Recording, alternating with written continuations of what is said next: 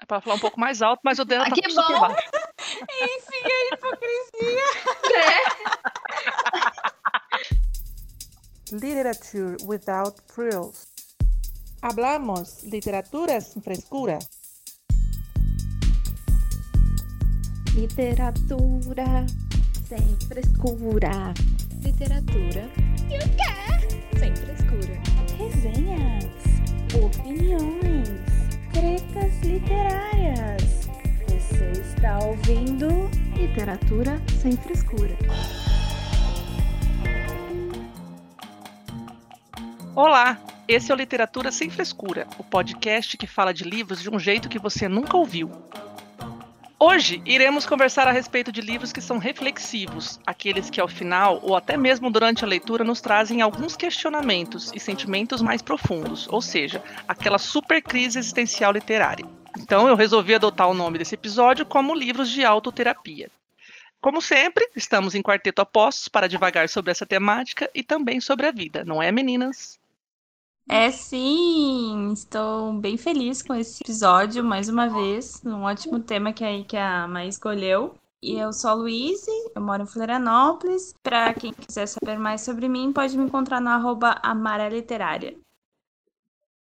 Olá, galera, tudo bem com vocês? Eu sou a Camila, faço parte do Realidade Literal e bora lá para mais um episódio de terapia, por que não? Oi, gente, eu sou a Thaís, eu, junto com a Camila, também faço parte do arroba Realidade Literal. E esse assunto, escolhido pela Mai, é um assunto que eu gosto muito, é um tipo de leitura que eu gosto muito, então estou bem empolgada também com esse, com esse tema de hoje. Bora lá! Que legal, que bom que vocês gostaram. Eu sou a Mai e eu que vou conduzir o programa então de hoje. E a gente vai começar aí falando aquela pesquisinha básica, né, bem rapidinho no começo, para ambientar o que, que é que a gente resolveu conversar hoje, né? O que, que tem a ver esses livros reflexivos, como é que eles é, adentram né, ao nosso mundo literário. Então, na psicologia, crise existencial é um momento no qual o ser humano questiona os próprios fundamentos de sua vida, se essa vida possui algum sentido, propósito ou valor. Essa questão sobre o sentido e propósito da existência é o tema da escola filosófica do existencialismo. Então, as crises existenciais são períodos de instabilidade emocional que podem ocorrer em qualquer momento da vida. Elas se caracterizam principalmente por conflitos internos carregados de dúvidas, melancolia e solidão. Parece meio down, né? Mas quando a gente lê, a gente de vez em quando tem esses sentimentos aí, uma, uma certa empatia com alguns personagens e situações, então acaba criando, de repente, né, um, uma, um sentimento nesse sentido. Embora a crise existencial seja uma fase de muitas tristezas e incertezas, ela pode também promover um grande salto para um autoconhecimento, resultando em uma vida muito mais equilibrada por meio de, do crescimento pessoal. Então é aí que eu quero chegar, né? Porque a partir do momento que a gente faz reflexões, a gente se conhece um pouco mais e causa essa, essa, esse crescimento pessoal. O autoconhecimento nada mais é do que uma investigação sobre si próprio. Também pode ser um projeto ético, quando o que se busca é a realização de algo que leve o sujeito a ser mestre de si e, consequentemente, um ser humano melhor. Em outras palavras, é a nossa capacidade de olhar para dentro e saber exatamente quais são as virtudes, os defeitos, as forças e as fraquezas. Isso acontece não com quem julga, mas como quem aceita e faz o possível para se tornar melhor a cada dia. Significa fazer um mapeamento interno completo e, a partir dele, perceber quais devem ser as nossas ações e aonde elas vão nos levar. Autoconhecimento ao fim e ao cabo, é compreender cada detalhe que se passa em nós mesmos, sejam pensamentos, emoções e mesmo anseios. Então, resumindo, é uma forma bem simplificada. Sem aprofundarmos muito em nenhuma das correntes teóricas existencialistas, é mais ou menos isso que é tratado nos livros que iremos discutir e indicar hoje. Claro que essas obras tratam de diversos outros assuntos, mas há questões existenciais presentes em todas elas e é nesse sentido de crise que nos move a refletir e de autoconhecimento que nos torna conhecedores de nós mesmos, aliados ao que algumas leituras nos proporcionam, que eu gostaria de conversar hoje com vocês, meninas. Então, assim, que tipo de construção pessoal aí vocês acreditam que essas leituras reflexivas despertam em vocês?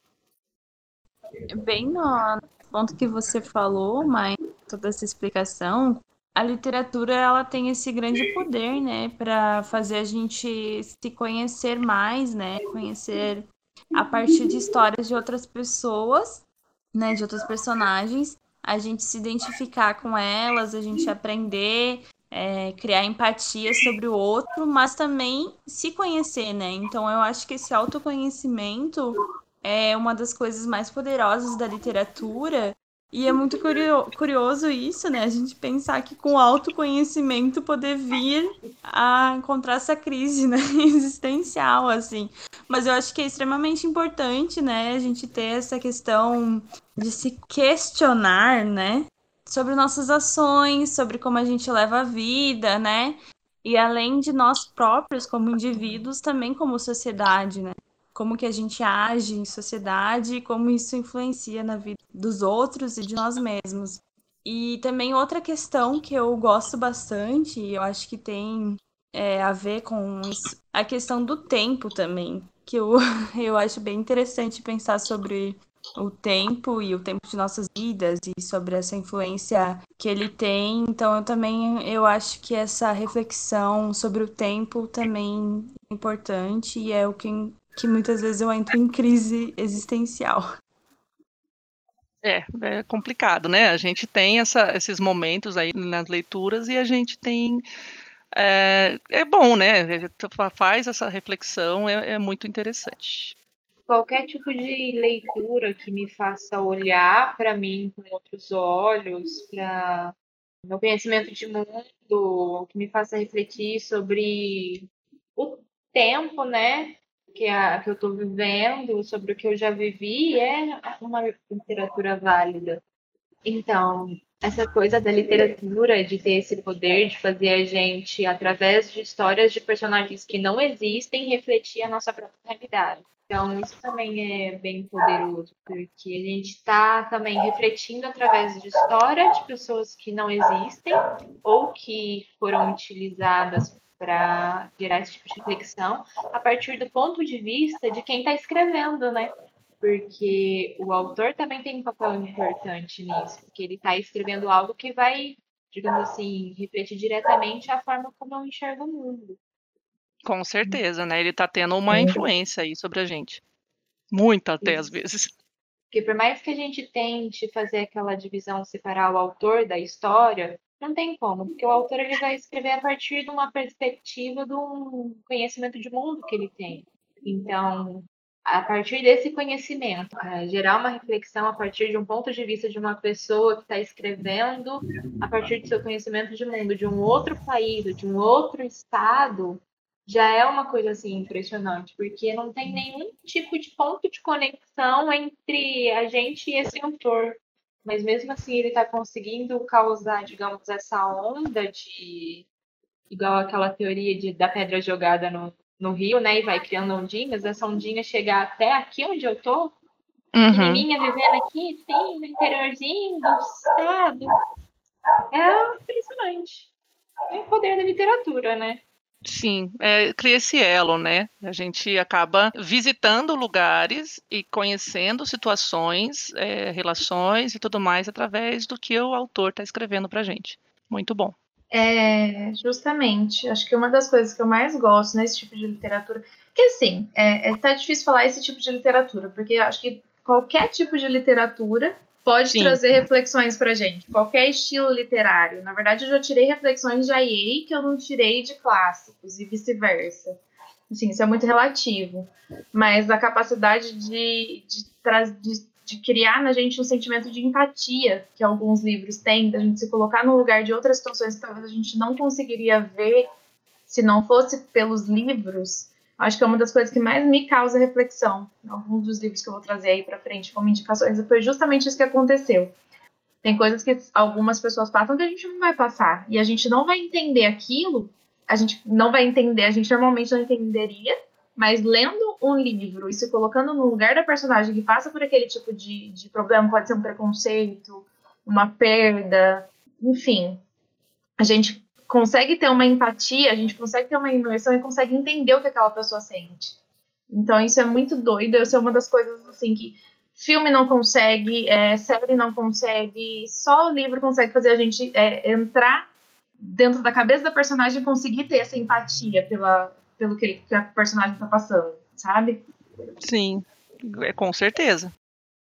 E até nessa questão né, que a Thaís falou, eu acho importante a gente comentar que a gente está trazendo é, livros reflexivos que foram reflexivos para nós, mas sem criar um preconceito, alguma coisa por outro tipo de literatura.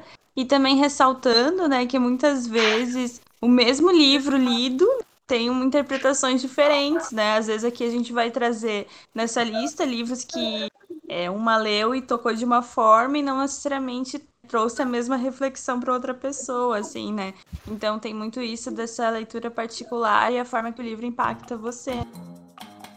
Nessa fala da Thaís também me lembrou de um livro que eu não coloquei aqui, mas eu acho que é um livro bem forte, todo mundo conhece a história dela, da Anne Frank, né? Sim. É, a gente até não, não colocou nas indicações, mas a Anne Frank foi uma surpresa também para mim, justamente por isso, porque a gente ouve muito falar o que, que é, ah, teve isso, teve aquilo, mas a hora que você lê, você consegue simplesmente compreender tudo aquilo, você consegue sentir a guerra, você se sente preso também. É uma, uma boa lembrada aí. Então, assim, é, eu particularmente eu gosto também de livros que trazem alguma profundidade. Todos trazem reflexões, mas que nem a Luísa comentou, alguns, né, a Luísa e a Thaís comentaram, trazem algumas reflexões diferentes, né, pessoais ou gerais, então trazem alguma profundidade, algum ensinamento às vezes, ou até mesmo um questionamento sobre a vida, sobre as relações e os comportamentos sociais. Acredito que, que, diante dessas experiências literárias, ficcionais ou não, esses livros nos trazem uma versão diversificada de possibilidades ou a falta delas, né? Então tem muitas situações em que a gente vai conhecer o que, que é o lado ruim da coisa, ou o lado bom da coisa, ou a, o contraste entre uma coisa e outra. Então, é esse ponto aí que a gente geralmente consegue enxergar traz essa, essa empatia que a Thaís comentou, esse autoconhecimento que a gente está falando no tema de hoje. Diversas vezes a gente vivencia isso e literalmente dá uma balada, né, no nosso mundinho particular, porque, né, essas experiências que a Thaís comentou que a gente nunca vai saber, nunca vai viver, a gente acaba sentindo de alguma forma e faz ali aquela conexão, né? Tipo assim, ah, beleza, se fosse comigo, eu acho que né, não, é. não, ia ser, não ia ser legal. Aí você começa já a pensar um pouquinho melhor nas suas atitudes a partir disso. Gostei, muito legal essa essa conversa mesmo que eu queria trazer aí, essa, um pouquinho mais sério, né? Parece que o negócio tá meio sério aqui, mas é legal, assim, eu, a literatura ela também tem esses momentos aí de de reflexões. Então a ideia de que um livro pode mudar a vida de alguém é altamente controversa. Tem gente, né, que há quem levante a bandeira aí que ah, não muda, não, só são histórias e tudo mais. Eu acredito, né? Acabamos de afirmar aí que a gente que a gente consegue com qualquer livro, a gente tem uma experiência, tem uma vivência e acaba, aprendendo alguma coisa, né? Então, há quem acredite e há quem discorde. O fato é que, caso a leitura de uma obra possa mesmo ser capaz de mudar a vida do leitor, isso depende, em grande medida, do conjunto de referências culturais e experiências vitais experimentadas por aquele que lê. Então, vocês concordam? Porque eu, eu acredito assim que realmente tem momentos em que você vai ler um, um, livro que não vai te trazer muita reflexão, mas depois de algum tempo ele vai trazer alguma reflexão para você, porque você já tem uma bagagem um pouco experienciada da, da vida que talvez você consiga enxergar aquele livro de uma forma diferente. O que, que vocês acham? Eu acho que vareia. Falando sério. Não, é porque assim, realmente, é, eu acho que sim. Acho que na verdade eu tô para falar que praticamente todos os livros que a gente lê mudam a gente de alguma forma. Porque tudo impacta. É um conhecimento novo que a gente tem. É lógico, vão ter alguns que vão trazer uma reflexão maior, que vai te mudar mais, que é tipo esses que a gente quer trazer aqui hoje, são uns que realmente te muda pro resto da vida. Que você fica, meu Deus, você nunca mais vai pensar igual. Mas há outros em menores, outros em maiores escalas, mas a maioria deles mudam a gente, eles mudam a nossa forma de pensar de algum jeito. Algumas mais, outras menos, mas todas mudam. E sem, assim, medo de errar, é, isso vai depender muito do nosso momento, do momento que a gente está passando, da fase da vida, o que a gente já aprendeu, porque às vezes a gente consegue assimilar, às vezes uma obra conversa com a gente de uma forma diferente, dependendo do momento que a gente está passando. aquela questão que se fala quando fala em literatura, que o livro ele vai ter, ele começa com o autor, mas ele termina na leitura. A leitura não é só aquilo que o autor escreveu, ele vai do conhecimento de mundo de quem está lendo. Quem está lendo vai colocar a bagagem dele, vai ver aquilo com os olhos dele. Por isso que é aquela questão. Tem gente que ama um livro, tem gente que não vê nada demais nele, e vice-versa, entendeu? Isso vai depender muito da pessoa, de, de quem está lendo no momento que ela está lendo, sem dúvida. Eu acho que o principal assim, nesses livros de reflexão, é a gente parar de pensar que um livro para trazer reflexão tem que ser aquele livro que a gente fala que leu e mudou a minha vida em 180%, encontrei Jesus, minha vida mudou, não sou mais o mesmo, entendeu? Encontrei a luz, o caminho da vida, espiritualidade, sei os segredos do. A gente tem que parar com isso. Por exemplo, se você lê um livro que te ajudou a refletir sobre o momento político que você se encontra, sobre relações familiares, ou mesmo sobre aquele boy lixo, né? A gente já fez a sessão de terapia aí do, dos romances contemporâneos. Tem é. um livro que ajudou a você parar e pensar, nossa, mas esse cara tá muito certo. E meu namorado, ele age assim, meio assim também. Acho que isso não tá muito certo. Peraí, show. Tá mudando a vida. Aqui. Não vai existir esse livro que a gente vai ler e vai te dar todos os nem o livro Segredo te dá o segredo do universo. Ele só fala assim: grita pro universo, filho. Vai, faz teu jogo, se vira. Entendeu? Nem o livro do segredo fala que segredo é. Eu... é. É, eu acho que é uma é um catando milho, né? Escolhendo o feijão, assim, você vai adquirindo, né? Entendo o que você está falando. Ah, é mais isso, que de tudo, igual a Thaís falou aqui de Young Adult, ela tirou uma reflexão, de tudo a gente pode tirar reflexão. O principal uhum. é a gente pegar o livro e abrir a mente. A gente não pode simplesmente pegar o livro e falar, ah, gênero romance, ah, vou ler aqui esse romancinho, não sei o quê. Não vou pensar sobre o relacionamento dos personagens, ou o relacionamento dos personagens com secundários, ou como que é a, o núcleo familiar desse personagem que levou ele a fazer isso aqui. Ah, o negócio é a gente aprender a parar de ver livro como passatempo. Livro pode ser entretenimento, sim. Pode ser uma coisa mais calma, mas a gente tem que tá sempre com a mente aberta de que tudo a gente pode tirar uma reflexão. Tudo pode ter alguma coisa que pode linkar com o outro na nossa cabeça e que a gente pode chegar num, digamos assim, num insight. Um ponto de equilíbrio, né?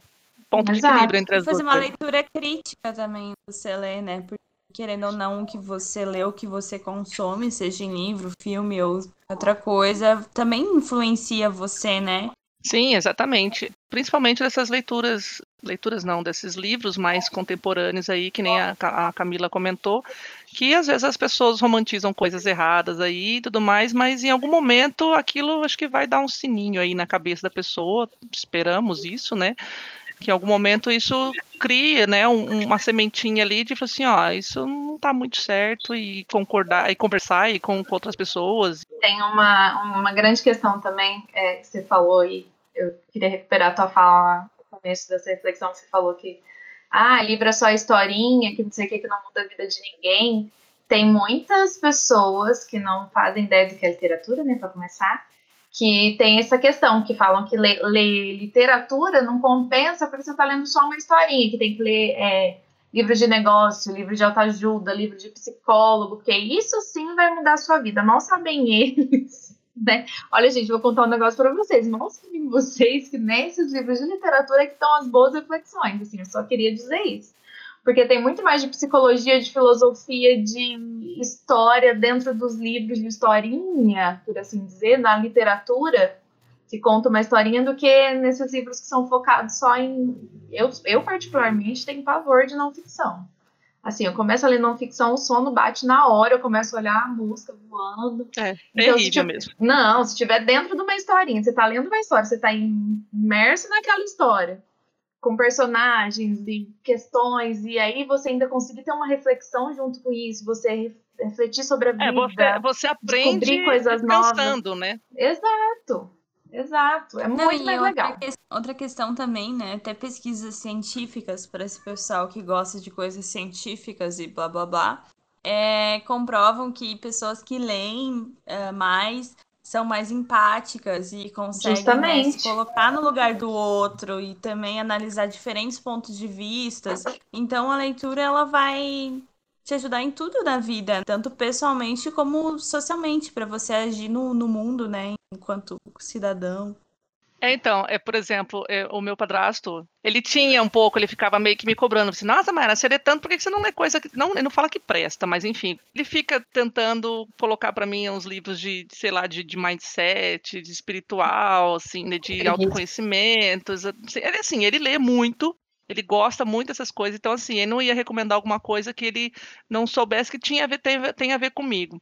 Uhum. E às uhum. vezes eu falava para ele assim, não, mas eu já leio as coisas, já, no meu trabalho eu já tenho que ler muito, na, nas correções que eu tenho que fazer, é, eu leio muito no, nas coisas da faculdade, os artigos e tal, então quando eu vou ler agora, né, o meu momento de lazer, então eu quero ler ficção, eu quero ler alguma outra coisa. E eu falei para ele, assim, várias vezes também. Falei assim, não, dentro das literaturas, das ficções, existem pontos históricos, é, é, que nem a Thaís comentou, tem Sim. psicologia, tem filosofia, tem muita coisa ali, as relações sociais ali que você às vezes é, lida, é, enfim, bullying, racismo, é, é, muita coisa que você acaba absorvendo e aprende muito. Então, assim, de uns tempos para cá, eu não sei o que ele andou lendo, não sei o que ele andou pesquisando. Um dia ele mandou um e-mail para mim mostrando que as pessoas, bem, acho que foi essa pesquisa até, que eu não sei se foi exatamente essa, mas mais ou menos essa linha que a Luísa comentou, que as pessoas que leem mais e tal desenvolvem pontos críticos e blá blá blá, não sei o que, mostrou para mim. Depois disso, agora ele me elogia, vira e mexe, ele não sei o que, falando com a minha mãe, falou assim: Mas você já viu quantos livros a Mayara já leu esse ano? Porque blá blá blá. Então, assim, agora ele já sabe que pelo menos esses livros que eu tenho lido, é, em algum momento traz aí um, não sei, eu não sei o que mudou a opinião dele, só sei que ele já não fica mais me forçando a ler outras coisas e mandando eu ler coisas que são úteis para minha vida, né? Esse é. conceito de utilidade né, é extremamente irritante. Isso que eu ia falar, defina útil. Então, é, é, é útil para a questão. É, é muito é louco, porque quando a gente estuda literatura, a gente estuda justamente isso, que a literatura ela abrange muito mais coisas do que simplesmente uma historinha contada. Ela abrange isso que eu falei, né? Se for estudar, você vai estudar várias correntes é, filosóficas, você vai estudar correntes, é, correntes antropológicas, você vai estudar história. Tá tudo ali. Tá tudo dentro do. Inclusive os que estão sendo escritos agora. Literatura contemporânea tá colocando a história de agora. Daqui a uns anos, quando as pessoas forem ler, elas vão saber o que aconteceu aqui. Entendeu? Por mais absurdo que seja, pois né? É, que, que pareça. É bem isso a questão do, do ser útil, não ser útil. É, é para mim é útil no meu momento de lazer e é útil porque eu já, já tive várias situações em conversas que eu consegui trazer coisas de que eu li na, na, temática. Por exemplo, alguma pessoa teve alguma dúvida de alguma coisa, ah, mas tal coisa assim, ah, não, é assim, assim, assim. Por quê? Porque em algum livro, em algum momento, então assim, isso cria uma bagagem de, de experiências na gente que não tem quem tire, né? Então é útil, sim. É só é um útil de uma forma diferente, né, do que as outras pessoas pensam. O útil não é só o que vai te levar a ganhar dinheiro. O é útil gostoso. É, é, útil é o que você vai conseguir levar para sua vida, né? De, to de todas as formas. É literalmente a definição de unir o útil ao agradável. Exato. Né? Muito bom. Você pode Exatamente. aprender através de uma história que te dá aquela né, prendida, que você vai acompanhando aqueles personagens, não sei o que, e você aprende o negócio. Filha, por que, que você vai ficar lendo coisa cult que você nem entende que. Que vai te dar sono na segunda linha. Você vai ler duas páginas, vai ter que voltar para ver o que você tinha lido de novo, que você parou de prestar atenção. Não, mas é livros de, de, de, mindset, de psicologia, de não sei o que, blá blá blá. Então não, não adianta, a gente não consegue nem se conectar com o negócio.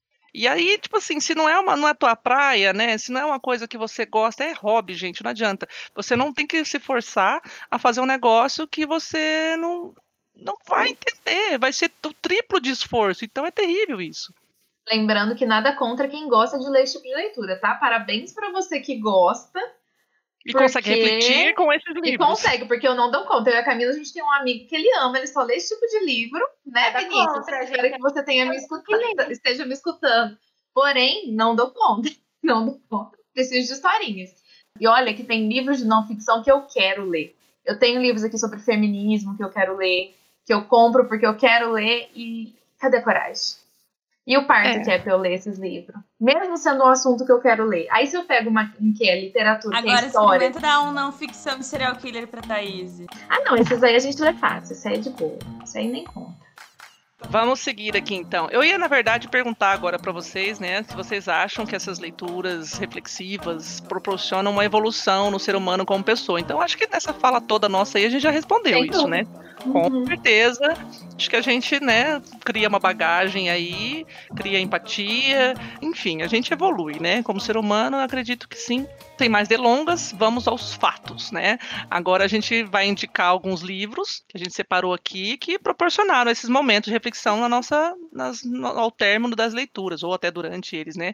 É, reflexão, autoconhecimento ou ampliação de visão dos comportamentos sociais. Ou explosão aí? de cabeça. Famoso explode cabeça. Pode cabeça, é. Tem, tem uns que são, não é só reflexivo, né? Deixa É. você, tipo, maluco, mas. Atordoado. Esse primeiro da Luísa aqui, que eu já tô vendo, esse aqui foi o que explodiu minha cabeça, que eu não esperei. Esse eu tô empurrando já faz tempo, porque. Fala, Luiz, fala, porque eu tô, porque eu tô Vai, com medo, Luísa, na verdade. começa. Vamos ler junto, Maio. Eu também ainda não li. Eu preciso Vamos, ler. então. É, então, gente, já, já foi anunciado, eu venho logo de cara com 1984, George Orwell. Bom, eu vou dar sinopse primeiro e depois eu falo sobre a minha experiência com esse livro, mas eu acho que todos esses adjetivos que vocês falaram com certeza cabem nele, né? Realmente de você ficar atordoado, apavorado com essa leitura, mas ela é extremamente reflexiva, extremamente necessária. Publicada originalmente em 1949, né? Essa distopia futurista é um dos romances mais influentes do século XX. Na história, a gente conhece o herói de 1984, e esse herói bem entre aspas, né?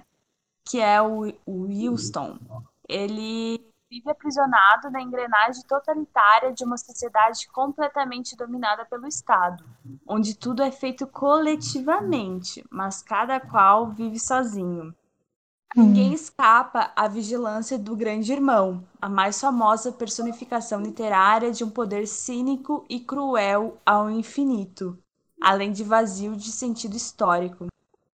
Então, Mano, me arrepiou caso- essa parte. É, não, me, pera lá, pera lá, que me arrepiou essa parte do cínico e cruel ao infinito. Credo, gente. É daí isso pra lá.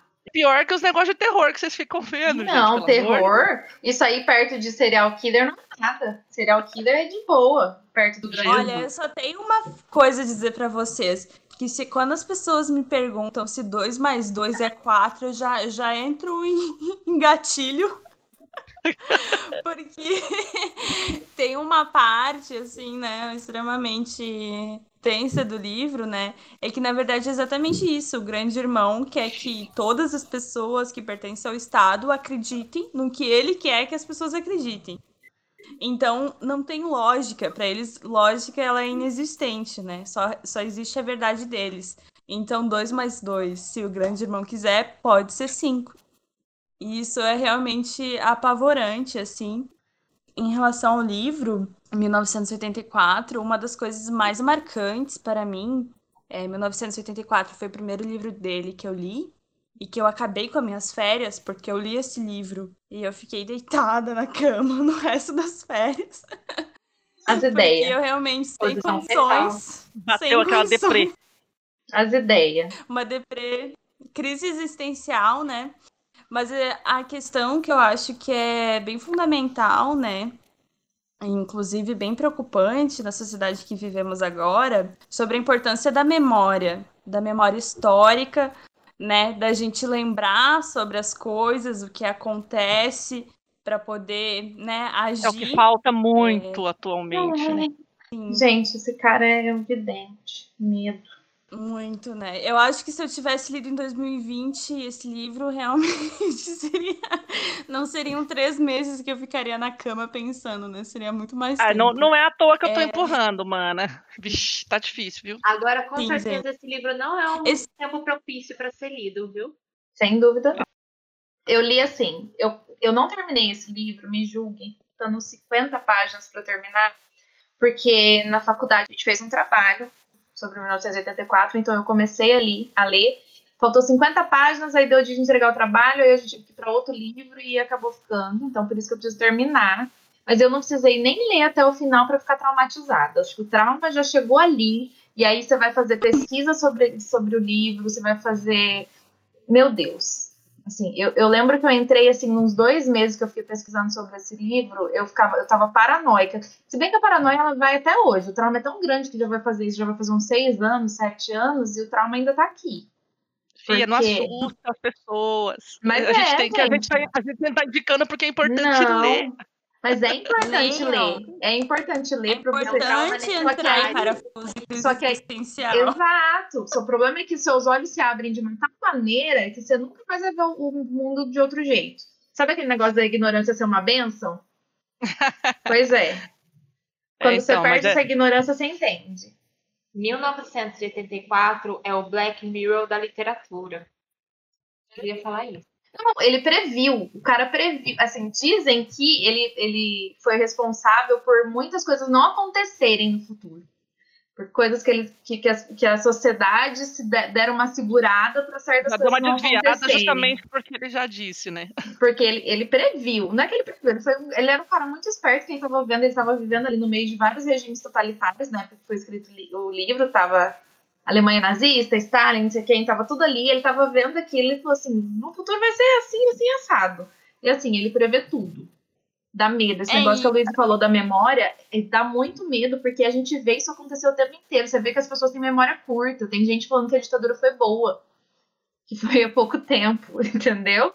E é exatamente isso que você vê no livro. Dá medo, é sério, dá muito medo. Mas tem que ser lido, gente. Leiam. Leiam para vocês entenderem e saírem da, justamente da zona de conforto. Criar esse autoconhecimento e essa autocrítica também, né? É Exato. E sobre a questão da memória, né, que eu queria comentar, que justamente o, Win- o Winston, né, esse personagem principal, ele é um dos responsáveis Sim. por alterar as informações. Gente, fake news aí no, O tempo todo.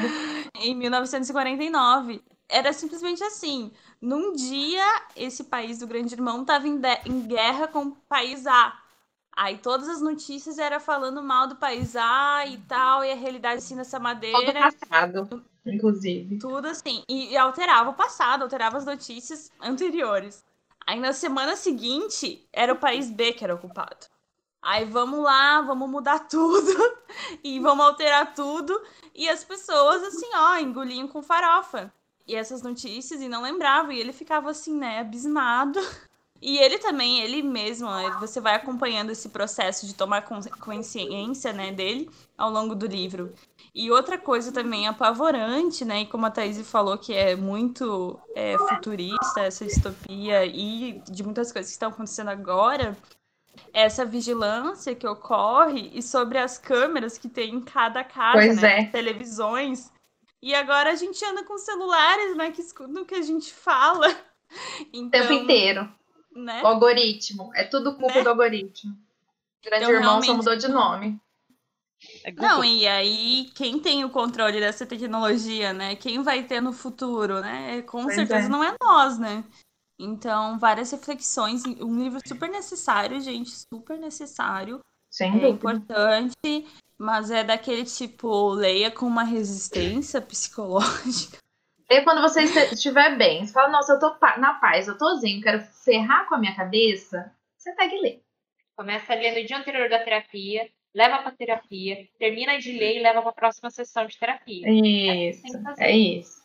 É, várias reflexões aí, né? E além da toda a questão da sociedade que ele traz, né? Como a gente tá falando, quais são nossos limites, até onde a gente tá disposto a ir pra salvar a própria pele em detrimento, em detrimento do outro, né? Então, assim, olha, gente, muito, muito forte. E é bem curioso porque foi um livro que li uma vez, faz quatro, cinco anos. Não sei se eu tenho condições de ler de novo. Mas assim, volta e meia, assim, sabe? Alguma coisa aparece e eu, tipo, poxa, 1984. Marcou, né? Tal coisa. Sim, é um livro que, né, tu fica pra sempre, né? Bem curioso isso. Então, realmente uma, uma baita leitura. Em Revolução dos Bichos tem isso também, né? Mai leu também, né? Revolução dos Bichos, essa Tem. questão da Essa memória. da que tá memória. alterada, os mandamentos.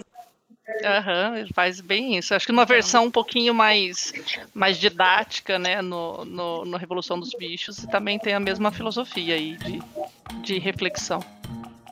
Então, saindo um pouco desse livro que fala mais sobre a sociedade, um grande clássico, eu vou indicar um livro que também me trouxe muita reflexão. É um livro bem contemporâneo, que o nome dele é A Visita Cruel do Tempo.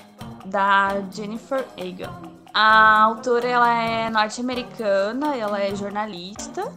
Então, na história de A Visita Cruel do Tempo, ela passa por vários momentos, né, em várias décadas, assim, e também por vários personagens. Da São Francisco dos anos 70 a Nova York de um futuro próximo, Jennifer Egan tece uma narrativa caleidoscópica, que alterna vozes e perspectivas, cenários e personagens para contar como os sonhos se constroem e se desfazem ao longo da vida. A Visita Cruel do Tempo é composto por histórias curtas que falam sobre relações familiares, indústria fonográfica, jornalismo de celebridades, efeitos da tecnologia, viagens e a busca por identidade versus o esfacelamento de ideais, interligadas pelas memórias de um grupo de personagens em diferentes pontos de suas vidas. Então, explicando um pouquinho mais, que a sinopse pode ser um pouquinho confusa, né? Mas na verdade ele, ele tem essa ideia mesmo, né? Porque ele junta vários personagens e aí ele vai colando assim uma em cima da outra e é bem caleidoscópico mesmo o negócio. Mas ele fala justamente sobre esse passar do tempo e o que esse tempo pode fazer com, com o sonho das pessoas e até mesmo com a identidade delas e como altera, né, a vida, assim, de uma forma, às vezes, nem sempre boa, mas às vezes boa também. E também como as pessoas. A Jennifer Egan tem muito disso de, de como a fama pode afetar as pessoas, sabe? Só como essas, essas questões do dinheiro pode corromper. Então tem bastante dessas, dessas visões. E foi um livro que eu gostei muito, assim. É, foi uma surpresa, eu peguei por acaso na biblioteca pública do estado e foi muito bom, assim, realmente trouxe muitas reflexões. peguei esse livro uma troca no Scooby, tô doida para ler também. Eu, eu não sei nem o que foi que me motivou, para falar a verdade. não sei se você já tinha comentado, acho que não sei, acho que nem foi você. E assim, eu, eu gostei da sinopse. Eu li algumas algumas resenhas lá no, no, no Scooby dela, tipo, as pessoas realmente comentavam que ele era um pouco difícil nessa questão caleidoscópica dele aí, né? Que vai, vem, e tra o tempo vai trabalhando aí na vida dessas pessoas, desses personagens. E eu tava, você comentando agora, eu tava lembrando que você colocou ele no, no desafio que eu e a, e a Thaís fez lá, né? Realidade Books. Verdade. É, qual que era o maior vilão, né? O maior vilão. E a gente colocou junta, né? É o tempo, né? Sim. E, e aí, nesse tempo. livro, aí você colocou esse livro, eu não lembro qual foi que eu coloquei. Ah, acho que foi o Deserto dos Tártaros, que foi aí também. Provavelmente. É, isso mesmo. E a gente trabalhou justamente a reflexão nesse sentido de como o tempo é vilão na, na, em nossas vidas, né? O que pode mudar, o que pode deixar é, a desejar, né? Que a gente às vezes deixa para lá e acaba se arrependendo de não ter feito, ou se arrependendo de ter feito. Eu acho muito legal essas reflexões também. Ah, então você vai amar, que traz bem isso, assim. E, e não necessariamente de uma forma negativa, né? Que às vezes a gente mas como uma forma, né, para quem lê, né, para refletir mesmo sobre a vida e pensar sobre as nossas ações, né, porque querendo ou não, a única coisa certa na vida é a morte e o passar do tempo. As minhas indicações de livros que me geraram reflexão, eu vou começar com Dois Irmãos, do Milton Raton. Eu li ele na faculdade, né, eu e Thaís, e eu vou falar aqui um pouco a sinopse e depois ele falar o que, que ele me gerou reflexão. Dois Irmãos é a história de como se constroem as relações de identidade e diferença numa família em crise. É a história de dois irmãos gêmeos, Yakub e Omar, e suas relações com a mãe, o pai e a irmã. Moram na mesma casa Domingas, empregada da família, e seu filho. Esse menino, o filho da empregada, narra, 30 anos depois, os dramas que testemunhou calado, buscando a identidade de seu pai entre os homens da casa. Ele tenta reconstruir os cacos do passado, ora como testemunha, ora como quem ouviu e guardou mudo as histórias dos outros. Do seu canto, ele vê personagens que se entregam ao incesto, à vingança, à paixão desmesurada. O lugar da família se estende ao espaço de Manaus, o porto à margem do Rio Negro, a cidade e o rio metáforas das ruínas e da passagem do tempo, acompanham o andamento do drama familiar. Ele ganhou também o prêmio Jabuti de 2001 de melhor romance. Esse livro, como foi bem falado na sinopse, ele fala sobre os dramas de uma família, não é? que é focado na, nessa família, é narrado por uma pessoa, digamos assim, uma terceira pessoa, mas que conviveu com essa família diariamente. E o, a trama central são os gênios, né? E esse livro me deu reflexão porque eu me vi muitas vezes em lugar de conflito com o meu irmão, que eram conflitos que estavam no livro. Então foram coisas que me impactaram, refletiu o meu relacionamento dentro da minha família com o meu irmão. Então eu li esse livro, às vezes eu queria atacar o livro na cabeça do meu irmão, eu queria bater a cabeça na parede, eu queria gritar, eu queria falar para minha mãe ler essa porcaria desse livro aqui, pra você ver só algumas coisas que acontecem. Aí eu queria gritar, espernear, eu queria brigar com o meu professor que me obrigou a ler esse livro, a encarar esse tipo. Porque geralmente conflito familiar, a gente, como sempre foi bem ensinado, a gente mantém tudo para dentro, né?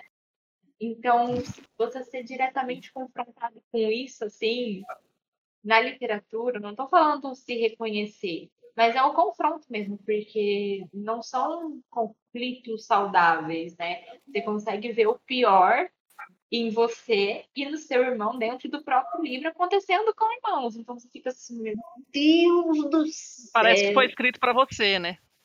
Sim, tipo, eu acho que esses geralmente são os tipos de livros que mais geram impacto na nossa vida, né? Porque a gente se vê. Porque eles conversam diretamente com a gente. É, a gente se vê dentro da história que não é nossa história. Então, como que a gente consegue enxergar isso ali? Você fica, tipo assim, sem palavras. É, aí que entra a questão que a gente falou sobre os livros é, tocarem pessoas de forma diferente. Eu não tenho irmãos, quer dizer, tenho meio irmãos que não cresceram comigo, então não conta. Mas eu nunca tive convivência com o irmão, então esse livro não me tocou do mesmo jeito que tocou Camila, por exemplo. É um livro bom, eu gostei da leitura, lembro dela ter sido bem impactante, mas não me, não me tocou dessa forma, porque eu não tenho irmão. Então, o sentimento, essa questão de conflito entre irmãos, eu não, não conheço. Então, para mim, não foi da mesma forma, entendeu? É, mas é bacana, por exemplo, Camila sendo sua amiga, você já também consegue entender, não sei se Sim. foi se for abrir um pouco é, esse tipo de, de, drama familiar dela, digamos assim, mas, por exemplo, já consegue ter a empatia e entender o que, que ela quer dizer, né? Porque Sim. você não estava lá, mas pelo menos sabe mais ou menos ali o que, que, o que, que é o gatilho que, que leva ela a ter essas emoções, né? É, eu também li esse livro, até estava comentando esses dias mais sobre ele, mas aí eu li quase bem em seguida o primeiro romance dele, que é Relato de um Certo Oriente, e logo em seguida Dois Irmãos. Acabou me impactando mais Relato de um Certo Oriente, apesar de Dois Irmãos ser a principal obra dele, né? O Relato de um Certo Oriente acabou mexendo mais comigo e, e me trouxe, assim, também algum de empatia, assim, tem várias personagens femininas bem fortes, então é um outro autor que, já que a Camila gostou bastante é, desse livro, né, também recomendo esse outro. É, mas Dois Irmãos é uma história bem ótima, assim, maravilhosa, é, é de uma realidade distante da nossa, né, essa Manaus, muito bom conhecer o segundo livro que me deu, assim, me gerou reflexão, acho que também vai ser unânime aqui entre todas nós, foi o ensaio sobre a cegueira, né, do José Saramago. Eu acho que ele já se tornou um clássico, né, mundial, mas eu vou ler aqui a sinopse.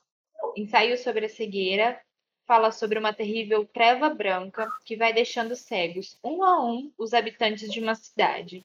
Com essa fantasia aterradora, Saramago nos obriga a fechar os olhos e ver, recuperar a lucidez, resgatar o afeto. Essas são as tarefas do escritor e de cada leitor diante da pressão dos tempos e do que se perdeu. O ensaio sobre cegueira é a fantasia de um autor que nos faz lembrar a responsabilidade de ter olhos quando os outros os perderam. Tadã! Ah, é outro também me arrepiou, porque assim, não li o livro, sei que o bichinho é pesado, só o filme já foi assim, de torcer o estômago, mas é de uma realidade, de uma crueldade, assim, de, de uma. Não é crueldade, eu não sei nem, é uma crueza, na verdade. Tão grande, caramba, o que você. É a tal da música do, do Capital Inicial, eu sempre lembro, assim, o que você faria se ninguém pudesse te ver? É a tal da pergunta X desse livro, eu acho. É, te leva à reflexão porque ali você tem dois pontos muito extremos. Você tem o ponto da pessoa que ainda consegue enxergar, convivendo em contraponto àquelas pessoas todas que perderam a visão. Aí você sempre fica naquele conflito em como seria você ser a única pessoa enxergando em volta pessoas que não enxergam, que também pode ser relatado ao conectado diretamente ao que a gente está passando hoje, né, politicamente no mundo. Sim, é ter uma consciência do que está acontecendo também e as outras pessoas não, e você tentar ajudar, tentar, falar assim, filho, olha o que está acontecendo, e a pessoa simplesmente não vai, né? Exatamente isso. É, você sempre você entra nesse conflito direto dos dois extremos. Ver, sendo que ninguém vê, ou não ver e saber que tem uma pessoa que vê, mas você tá assim, como? Acontece. Por quê? E acho que outra reflexão que surge também, né, ainda mais a gente trazendo para o momento político que a gente vive, é pensar, e se essas pessoas que não veem, se elas acharem que está normal assim, né? e aí Que não é o jeito certo, né, de, de agir. Só queria dizer que quando eu fui ler esse livro, eu entrei em várias crises existenciais. Todas as santas noites que eu parava para ler ele, eu não conseguia dormir. Acho que foi uma das únicas vezes que eu tive insônia na minha vida. Eu começava a ler porque eu só tinha tempo para ler antes de dormir. Eu ia para a faculdade, trabalhava durante o dia para a faculdade, aí chegava em casa e ia ler até dar sono. Aí eu ia ler um ensaio sobre a cegueira. Aí o sono ia embora, eu ficava olhando para o teto, pensando sobre o que eu tinha lido. E aí, por fim, eu tive que pegar um... A Culpa das Estrelas. Na época, eu sempre conto essa história, que foi a primeira vez que eu tive que eu li dois livros ao mesmo tempo. Porque aí eu lia uns dois capítulos de ensaio sobre a cegueira, pegava, lia um capítulo de A Culpa das Estrelas para tirar aquelas reflexões da minha cabeça para eu conseguir dormir. Pra vocês terem uma noção do nível que é. Mas é porque, assim, o Saramago, ele, ele criou uma distopia, é, é uma distopia, assim como 1984, que a Louise indicou, só que é uma distopia que mostra como o ser humano pode se animalizar, assim, aonde o ser humano chega quando ele perde totalmente a humanidade. Entende? O que aconteceria se o ser humano perdesse a humanidade? Porque é isso que acontece. Porque a partir do momento em que ninguém mais enxerga, vai ficando uma, uma coisa, uma questão de necessidade de sobrevivência, o ser humano ele perde totalmente a humanidade. E isso é muito louco de se pensar. É isso que te deixa assim, fala, gente, e, a gente tá assim, né? A gente tá por um fio o tempo todo, se alguma coisa acontecer, se uma merda rolar, o ser humano perde, perde o rumo, entendeu? Sim, é porque além de você perder a visão, você ainda é julgado pela sociedade inteira e você é jogado em qualquer lugar à sua própria sorte, porque você é um risco, digamos assim. É o mesmo que a gente fala, a gente pode fazer relação completa aqui a, vamos dizer, modinha nova que tá do cancelamento. Você pega uma pessoa que ela fechou os olhos por um segundo e fez uma cagada, e você Sim. simplesmente joga ela no canto, isola ela e condena ela por isso que aconteceu. Não dando à pessoa a possibilidade de né, evoluir, digamos assim, e buscar uma reflexão. De aprender com o erro, né? E o Saramago também, além de criar essa distopia, esse livro foi a melhor aula de literatura que eu já tive na minha vida, porque a sala toda gostou do livro, leu o livro e participou da discussão, e o professor ficou super animado. Eu digo que foi a melhor aula de literatura da minha vida, porque além de quando você parar para imaginar todos os personagens que têm a ver que perderam a visão, não tem o nome, e o nome deles é relacionado com a visão, que é sempre o médico dos olhos, o primeiro que ficou cego, a mulher de não sei o que, sempre tem a ver com a visão, as primeiras pessoas que perderam ela. Sim. E também a forma como o Saramago escreve, que é a escrita de bloco, que não tem nenhuma pontuação e não tem parágrafo, te obrigando a realmente ler.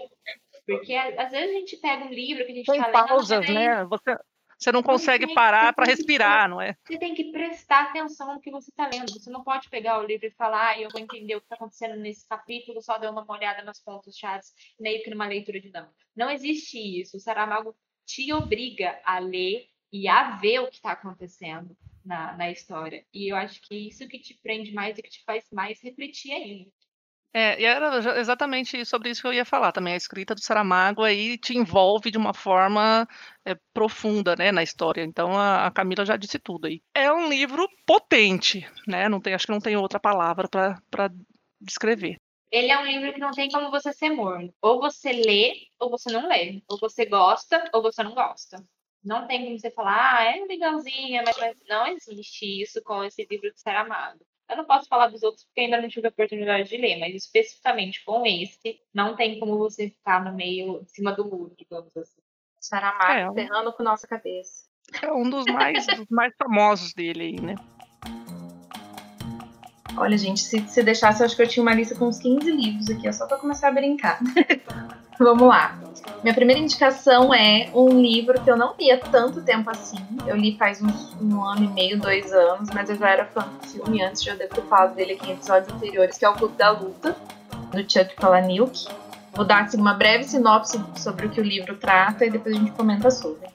Na obra-prima de Chuck Palahniuk, vemos um personagem que se cansa do seu trabalho, de sua vida, e que não vê sentido em trabalhar em um emprego que não gosta, comprar coisas inúteis. Enfim, um ciclo inesgotável de dependência a um sistema sensitivo.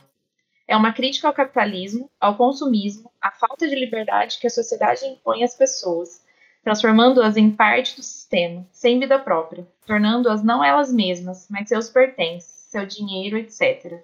Então, o protagonista da história conhece Tyler Durden, personagem que representa os seus anseios de liberdade, e os dois dão início ao clube onde nada material importa, só a força de cada um e sua entrega à luta.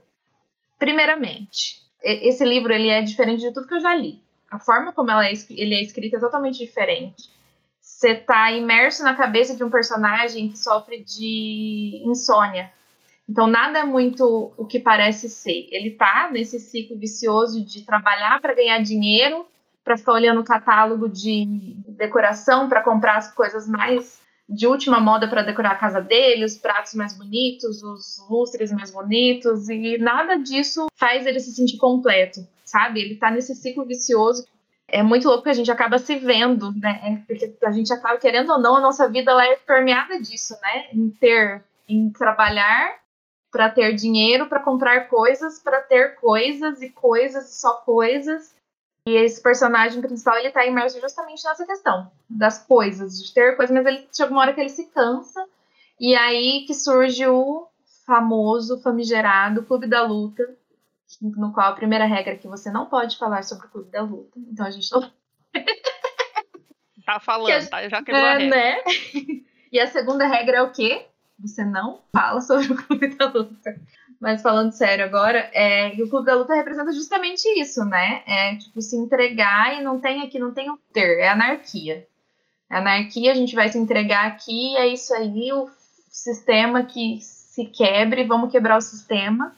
E ele traz, acho que a maior reflexão que ele traz é justamente isso, a reflexão sobre o consumo tentar quebrar essa, esse ciclo vicioso em que a, gente, que a gente acaba se encontrando no personagem, que ele tá dentro desse ciclo vicioso de trabalhar como um, igual um doido para catar o dinheiro e gastar com coisas que ele não vai usar para nada, que é só supérfluo, que é para fazer bonito para os outros.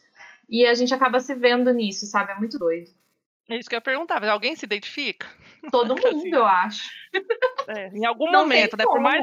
Sim. por mais que a gente tenha consciência de que isso, né, é forçado, é errado, é tipo doentio até em alguns pontos, de, alguma, de algumas maneiras, a gente o capitalismo tá aí, a gente às vezes é empurrado e forçado a, a agir dessa forma, né? A gente tá na roda, né? A gente tem que entrar. É isso que eu ia falar. Se você tá no capitalismo, meu anjo, você vai se ver nesse livro de alguma forma. Não tem como. Então, é uma, é uma crítica aí, né? é, foi falado na sinopse ao capitalismo e ao consumismo. Então, essa é, eterna insatisfação, né, pessoal, e achar que as coisas materiais vão resolver isso, né? É, então, a gente se sente vazio, porque a gente tá numa sociedade que só preza isso, porque tá todo mundo correndo, todo mundo tá correndo atrás da mesma coisa, que é dinheiro para ter coisas materiais que não vão trazer, não, vão preencher em nada a vida, sabe? É um ciclo vicioso tão absurdo. E esse livro, ele vem justamente para isso, por isso que eu acho que todo mundo tem que ler, tem que assistir o filme depois, que o filme também é perfeito, porque ele vai te mostrar exatamente isso, o quanto é, é a gente tá dentro desse ciclo, o quanto a gente precisa quebrar esse ciclo, sabe? é, pensar mais no existir do que no ter. É, eu queria comentar também que esse é meu. Eu não li o livro ainda, mas é o meu filme favorito da vida. Assim. A história realmente é extremamente né, boa. E, e essa fala da Thaís e também, né? O filme também me fez refletir. Agora a gente tá nesse papo que eu acho que a gente pode relacionar com duas coisas. sobre a visita cruel do tempo, ele também faz uma crítica bastante forte ao ao consumismo, sabe? E aí eu achei interessante que estava né, um pouco ligado e também essa forma que a gente que algumas pessoas têm nessa coisa de consumo e também de até que ponto ir para ter coisas materiais, né? Sim. E, e aí outra coisa também que eu refleti, que é um videozinho que eu sempre assisto e compartilho cada vez que aparece na minha linha do tempo no Facebook, que é um videozinho do Mujica falando que a gente tem que perceber que cada coisa que a gente compra, a gente não compra com dinheiro, a gente compra com o nosso tempo de vida. Exato. Né? Então é a nossa vida, é o quanto a gente tempo que a gente trabalhou, né, na nossa vida passando para ter aquele dinheiro para comprar alguma coisa. Então, trocando em miúdos, a gente compra algo é com o nosso tempo de vida, né, com a nossa própria vida. E aí ele também faz né, essa reflexão, né, um dica sobre é, viver com, com equilíbrio, né, sobre refletir mais sobre o que realmente você precisa né, ou não. Então, bem interessante. Eu também coloca para ler em breve. Sem dúvida, assim, o livro é genial, genialmente escrito. É, você fica perdidinho, mas a hora que você entende o que está acontecendo, sua cabeça explode. Esse é o típico livro explode cabeça. Assim, a hora que você entende o que, que é, o que está acontecendo, é muito bom. Muito bom mesmo. E toda essa reflexão, ela vale muito a pena. Essa é uma reflexão que não te deixa tão down, mas deixa dar um pouco também, um pouco para baixo, porque você fala, tô aqui só gastando meu é, dinheiro e meu tempo. Torna mais crítico, né? Sim. Principalmente com a forma de gastar o seu, o seu dinheiro que foi gasto com o seu tempo trabalhando. Exatamente. Você fica mais revoltado do que dá. Sim, né? exato. Você fica com mais ódio do sistema. Você quer quebrar o sistema, você quer virar anarquista. Vamos montar um clube da luta. Vamos. Obrigada. Vou montar um clube do livro, né? Ai, o clube, clube do livro que luta. Livro que luta dá livrada nas pessoas. Maravilhoso.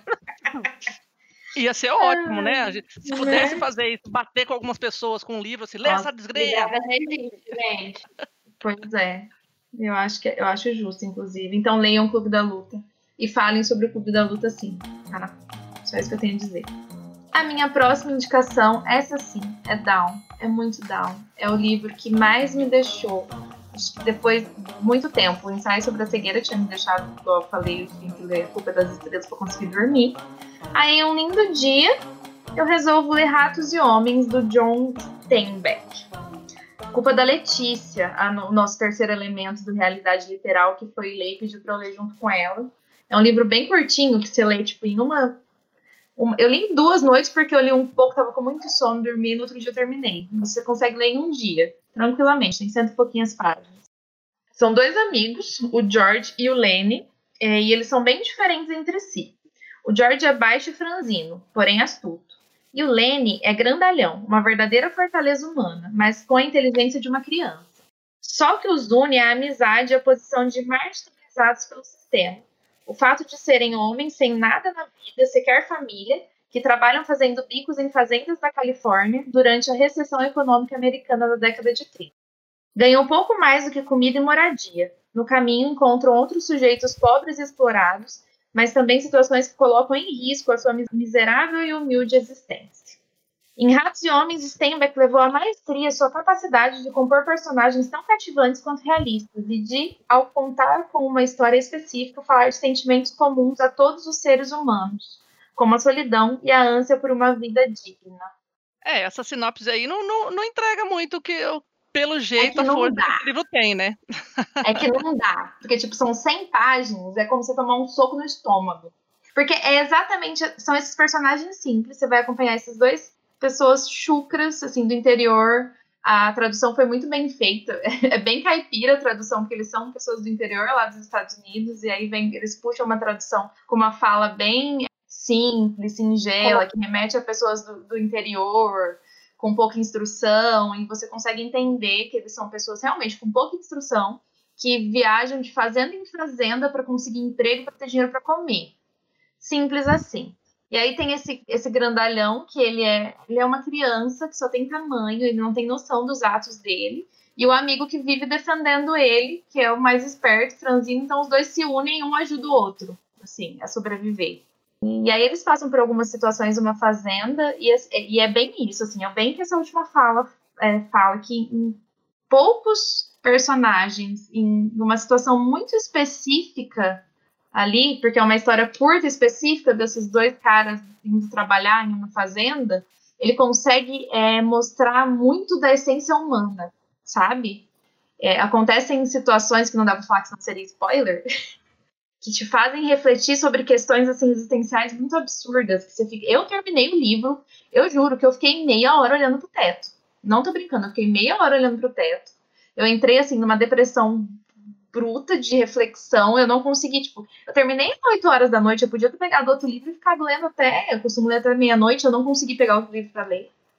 Eu não consegui ligar a televisão para assistir nada. Eu só conseguia ficar olhando pro nada, assim, e, e ficar pensando no que eu tinha lido, porque é, é, um belo de um soco no estômago, assim, não tem muito mais que falar, além de é um soco no estômago. É, eu tô com ele aí também, e assim, de tanto que o povo fala, né, desse livro também, eu morro de medo de ler. Mas eu, em algum momento eu vou pegar ele. Ele tá, é vale super né? a pena. A reflexão é uma reflexão assim que todo mundo tem que fazer.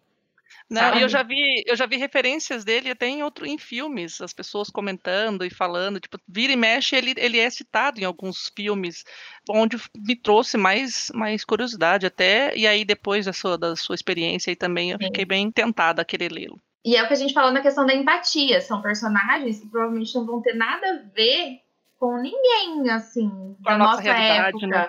com a nossa realidade. E você consegue ter uma empatia tão grande, você consegue sofrer o que eles sofrem, sabe? Entender o que eles estão. E, lógico, vai o mérito pro, pro autor que conseguiu em poucas, em poucas páginas, porque não é um livro grande, é um livro curtinho. Em poucas páginas ele consegue trazer uma história tão impactante.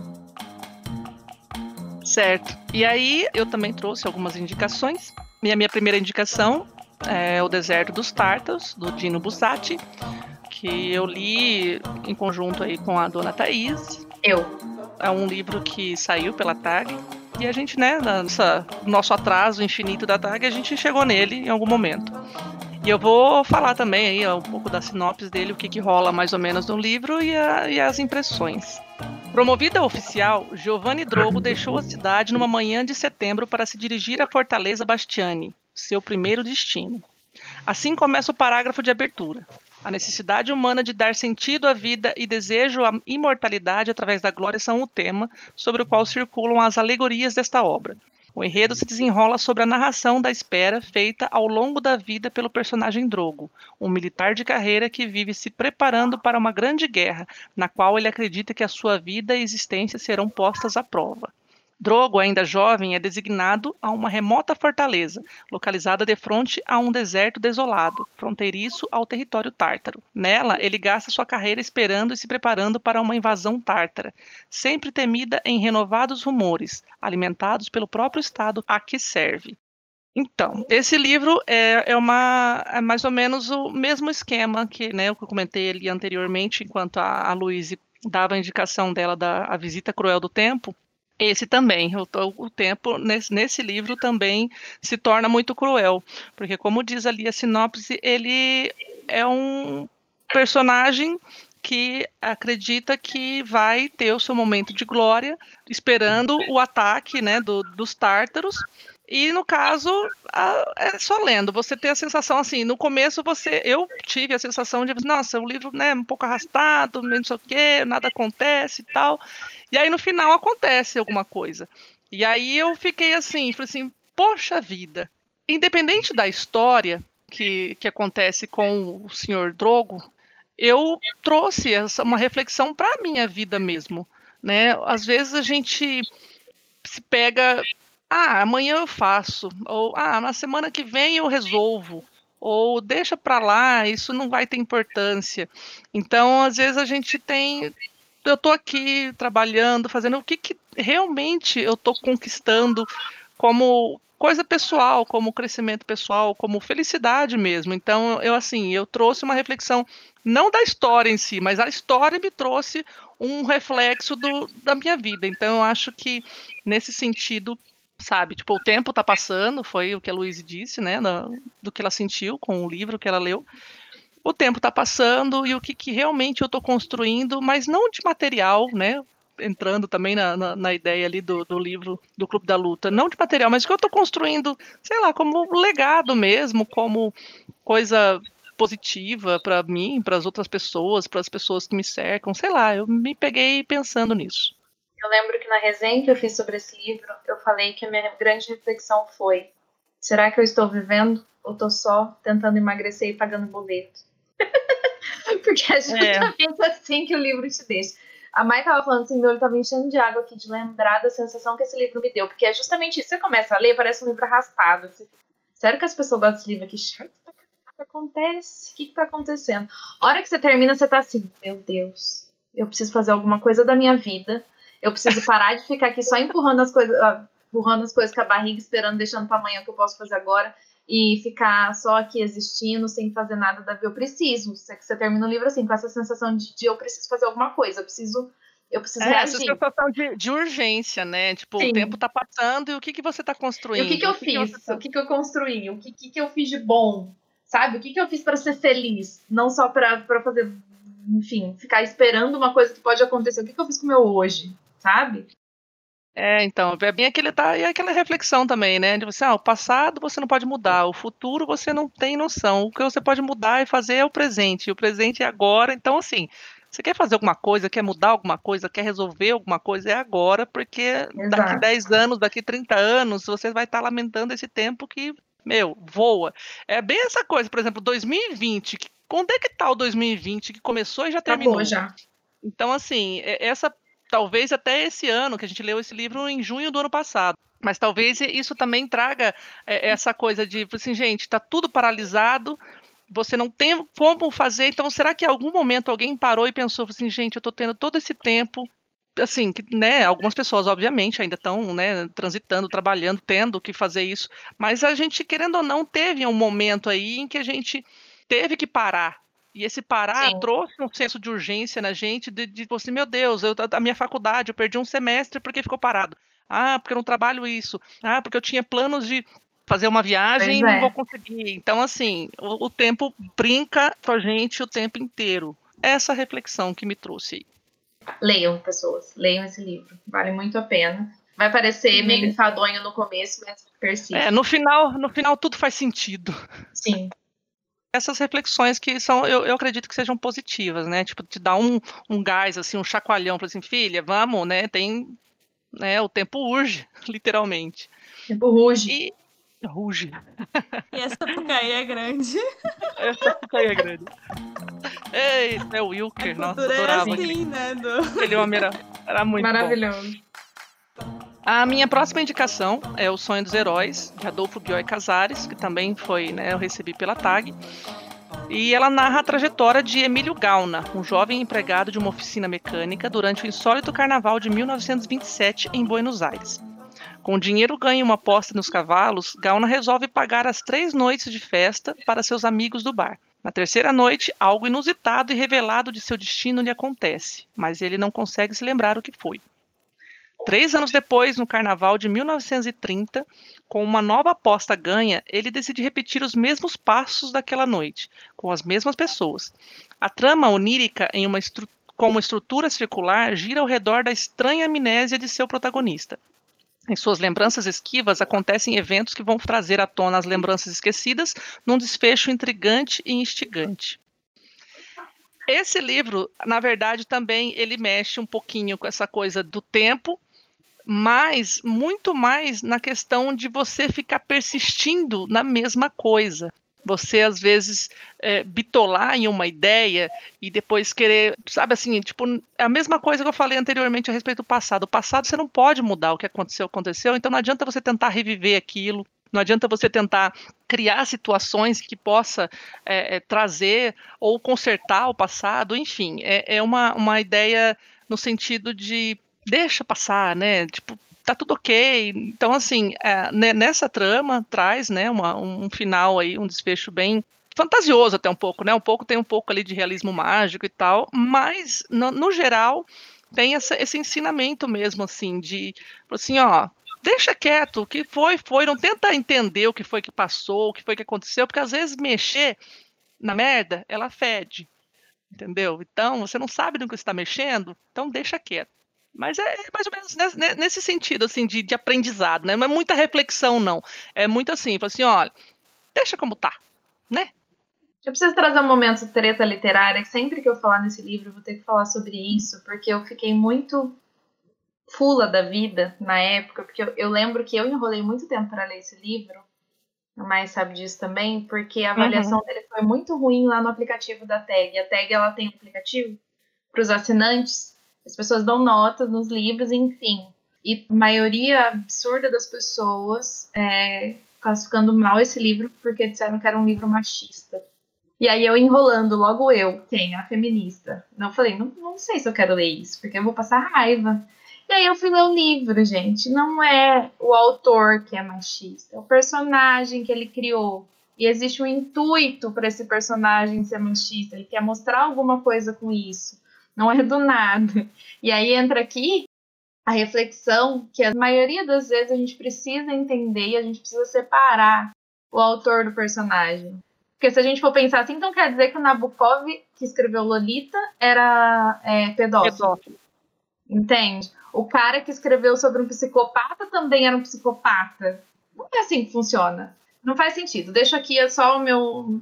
Porque eu amei esse livro. Eu amei justamente por causa dessa reflexão que a Mai falou. E ele tem um realismo mágico, que é bem o realismo mágico mesmo, na essência. Tipo, você não acha que vai ter nada de fora do comum ali, e de repente, do nada, no final, acontece uma coisa que fica, eita, e você concorda. Você fica, é, esse, negócio é, concorda. esse negócio é meio estranho, mas faz sentido. Mas você, mas você concorda. Então, assim, eu acho que o final é o realismo mais puro, assim. É o que o realismo mágico tem que ser ao final desse livro, e a reflexão é justamente essa. O cara fica caçando tanto uma, uma coisa fixa, que ele fixou que aquilo, que a felicidade dele estava naquilo, naquela coisa, e aí ele acabou se lascando, né? Foi isso que aconteceu. É. E aí veio a foice do destino, né? E, e trouxe aí um, um, aprendizado forçado, né? Você Exato. quer mexer? Você quer descobrir o que Você foi que aconteceu? saber o que aconteceu? Então toma. Então, então toma. Exatamente. Mas é essa questão do, do machismo aí, o personagem realmente faz muito sentido que o livro, o autor, ele é machista. Não, é, faz todo sentido na história e leram errado. errado. É isso aí, leram errado. Só isso que eu tenho a dizer. Tá, minha terceira indicação é um livro que eu já falei dele sobre aqui, Um Centauro no Jardim, do Moacir Clear. No interior do Rio Grande do Sul, na pacata família. Ó, vou invocar o demônio. coisa aqui, peraí. Na pacata família Tratskovsky. Muito bem. Nasce um centauro. Um ser metade homem, metade cavalo. Seu nome é Gedali, quarto filho de um casal de imigrantes judeus russos. A partir desse evento fantástico, Moacir Clear constrói um romance que se situa entre a fábula e o realismo, evidenciando a dualidade da vida em sociedade, em que é preciso harmonizar individualismo e coletividade.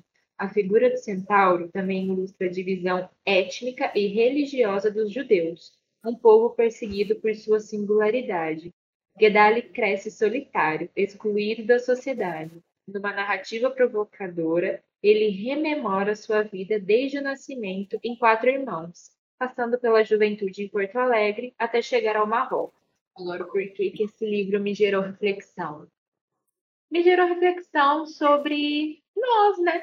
Quem a gente é, a forma como a gente se enxerga dentro de uma sociedade, né? É o nosso ponto de vista sobre a gente mesmo. Então, é que fala no, na sinopse sobre a sua singularidade dentro de uma coletividade. Porque o, o livro é basicamente isso, é a história de uma pessoa, a forma como ela se enxerga, se enxerga a vida dele dentro da sociedade e o quanto isso às vezes pode parecer muito surreal, que é o que a gente tem aqui a figura do centauro, né? Aquele negócio que às vezes a gente se acha, tem uns momentos na vida que a gente se acha um monstro tão horrível que a gente não consegue se olhar no espelho, ou a gente passa por uma, alguma, alguma situação que a gente acha que se a gente se abrir, todo mundo vai simplesmente te olhar com outros olhos e você vai ser a personificação de tudo que é ruim ou que é mal.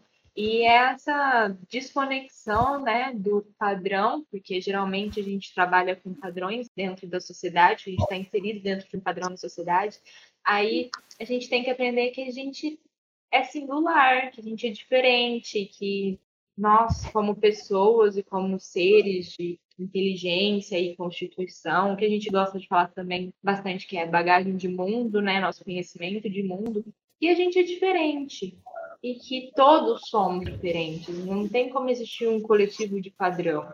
E que, assim, você se enxergar como uma pessoa diferente, vivendo entre pessoas diferentes, porque a gente aprendeu a nos enxergar como seres singulares e enxergar as pessoas também como seres singulares.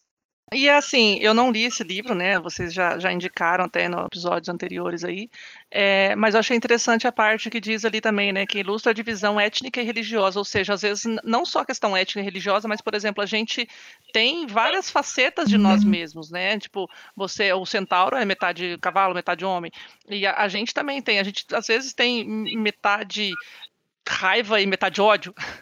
Brincadeira. Mas é assim, a gente tem várias facetas de nós mesmos. A gente às vezes se comporta diante de algumas situações de um jeito e de, de outras de outra forma. Então a gente essa singularidade justamente reside também nisso, né? De, de cada comportamento que a gente tem em determinadas situações é, vão refletir um pouco do que é a nossa personalidade, o nosso jeito. Pensei, né, na verdade, em cima do que você falou, mais ou menos nesse sentido. A genialidade desse livro está justamente na, no que fala aí na sinopse, né? Que o, o, autor ele cria como se fosse uma fábula. Ele insere um centauro ali no meio da sociedade para justamente mostrar essa questão da, da, diferença, da diferença. Aí você vai ver a diferença sobre a questão da religião, a questão de étnico-racial, conforme a Mai falou.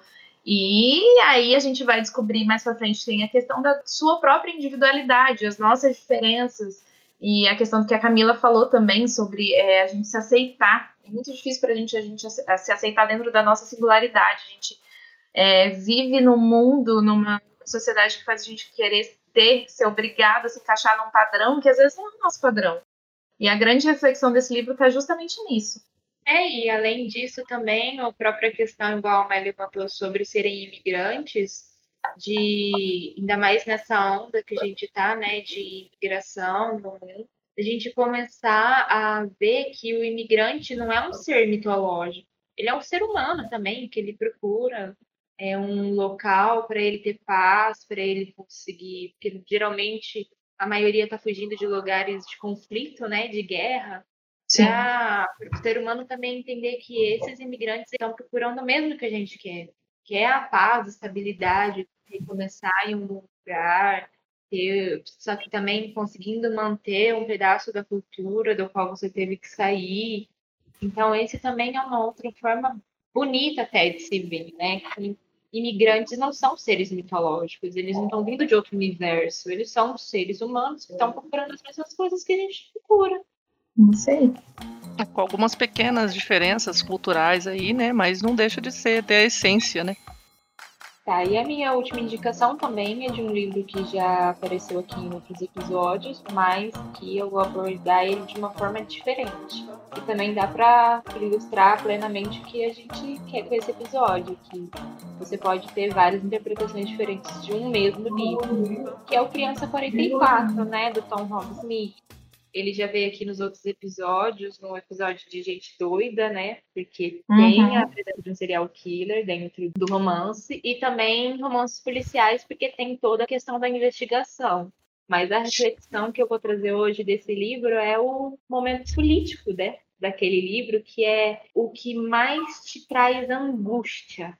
É uma reflexão angustiante, na verdade, que esse livro te dá porque esse livro ele tem uma parte histórica muito forte, porque teve todo um estudo sobre a ditadura de Stalin, né?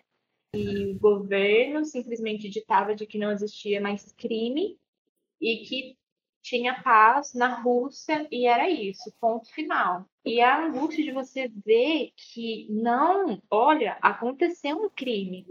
O crime não é muito o foco, nem o serial killer, mas eu acho que a questão política, essa perseguição do governo, de você ver que tem pessoas que se inserem em escolas para denunciar os professores que não estão seguindo a, aquilo que o governo quer que seja ensinado, que eles tinham uma frase assim, se eu sei o seu nome, eu posso te denunciar. Em que era uma época que as pessoas escondiam o próprio nome para se manter salvo, para não ser denunciado por qualquer motivo que seja e acabar sendo morto. Então é uma reflexão que você tem dessa época que é assim, muito angustiante de você tá vendo, não, aconteceu um crime, tá acontecendo. E as pessoas falando que não, e as pessoas falando que aconteceu, mas que não vão atrás, porque senão eles vão ser perseguidos. Aí você tem um agente do governo querendo trabalhar e o governo indo atrás e você se sente sufocado nisso. E você simplesmente para para refletir, como todos os outros livros que a gente falou, trazendo para a atualidade, você vendo certos pontos acontecendo, você começa a entrar em desespero. Só queria dizer que foi por causa desse livro que eu fiquei com tanta vontade de ler, porque os sinos dobram, do Ernest Hemingway.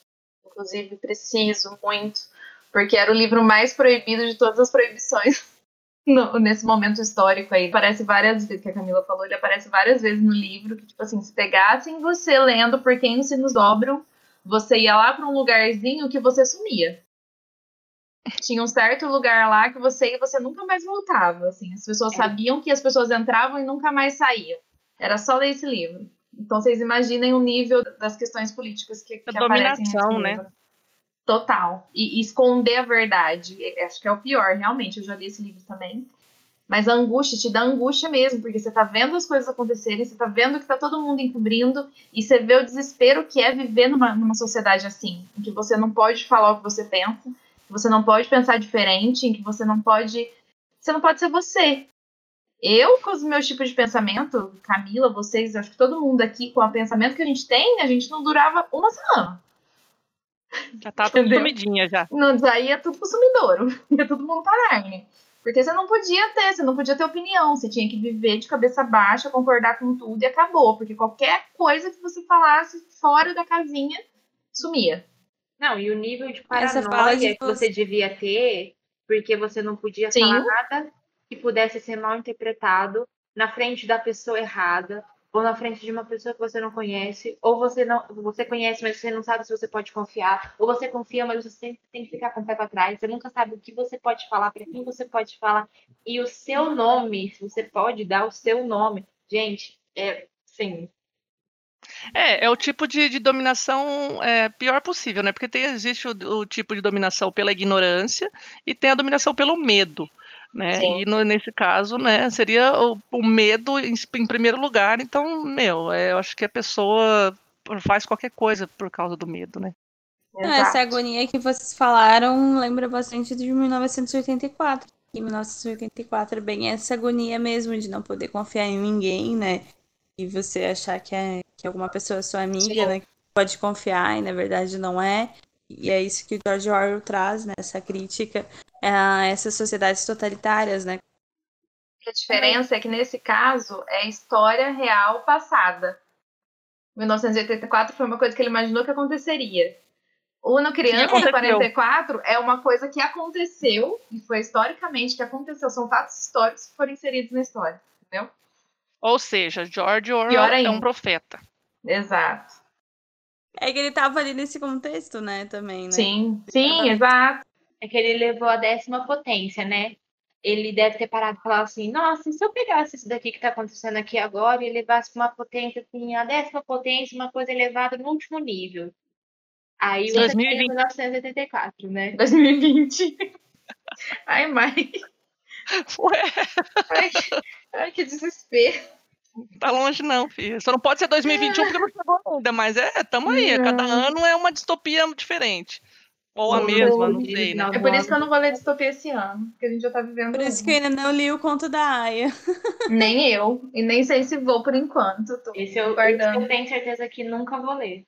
Não, eu vou Ai. ler um dia, mas não vai ser agora, não. Eu li o Conto da Aya e é tenso também, viu? Então. Mas assim, eu não gostei muito do final, eu acho. Aí todo mundo di- diz que a série tá melhor. Eu assisti a primeira temporada só e o começo da segunda, e aí eu acabei deixando. Mas a, a série ela envolve umas tensões maiores, assim, do que a do livro. Eu acho que a As série deve distopias, ser né? mais pesada, porque o conto da Aya você deve ler achando, tendo dificuldade de imaginar a possibilidade daquilo existir, né? Aí quando você vê na série e aquilo tudo Você vê. acontecendo, você fica assim, porque Não, os dois, os dois é é. terrível. É você vendo e você lendo é terrível. E outra, eu acho que o agravante do, do conto da Aya é que além de ter a, a- a dominação, é uma dominação ainda em cima das mulheres, entendeu? Tipo, não é uma distopia para todo mundo, é uma distopia que desfavorece as mulheres. E quem é mulher e lê é terrível. É simplesmente você se coloca no lugar da mulherzinha lá, meu, dá, dá um desespero. Porque eu, eu não sei se eu seria capaz de, de continuar vivendo, mas ali tem toda a é. situação também, que elas não te deixam morrer. Enfim. Então, vamos para as minhas próximas indicações aí. Igual a Maia, vou indicar livros da TAG. Foram livros que foram é, enviados pela TAG. Pra quem não conhece, é um serviço de assinatura de livros, acho que é o mais famoso do Brasil. E que eu não largo mão justamente por causa disso aqui, ó. Todos os livros são de explodir cabeça. E é, não dá pra ler tudo muito junto, justamente por isso também, porque você fica muito triste. As minhas duas próximas indicações vão ser livros dele. O primeiro é O Olho Mais Azul, da Toni Morrison, que entra justamente naquela questão que eu falei sobre empatia, porque às vezes existem coisas que a gente nunca vai viver, que é o caso dessa, dessa história que é sobre uma menina negra, que ela se chama Pecola, Brad Love. E ela reza todos os dias para ter olhos azuis. Porque ela é zombada pelas outras crianças por sua pele negra e seu cabelo crespo. E ela anseia por se encaixar no padrão de beleza da sociedade americana dos anos 40, que é ser branca e loira, assim como a atriz mirim Shirley Temple. No entanto, à medida que cresce seu delirante e inconsciente desejo de aceitação, Pecola se vê presa a uma realidade cada vez mais violenta. Primeiro romance de Toni Morrison, vencedora do Prêmio Nobel de Literatura de 93, O Olho Mais Azul é uma poderosa reflexão sobre raça, desigualdade e o peso esmagador da história. É, eu falo da questão de empatia nesse livro justamente porque é aquela história. Nós estamos aqui com quatro meninas brancas que a gente nunca vai saber o que é passar por uma situação de racismo, mas lendo esse livro eu consegui sentir. Assim, a gente consegue ter essa questão da empatia. Lógico que eu nunca vou saber, eu não vou sentir como, como se fosse uma menina negra lendo. Porém, eu consigo ter essa, essa sensação de empatia. E assim, é, é muito pesado você imaginar uma criança que foi totalmente marginalizada pela cor da pele, pelo tipo de cabelo, e ver ela rezando, porque é isso que acontece, ela reza para ter olhos azuis. Porque ela acha que se ela tiver olhos azuis, ela vai ser aceita, ela não vai sofrer o que ela sofre. Entendeu?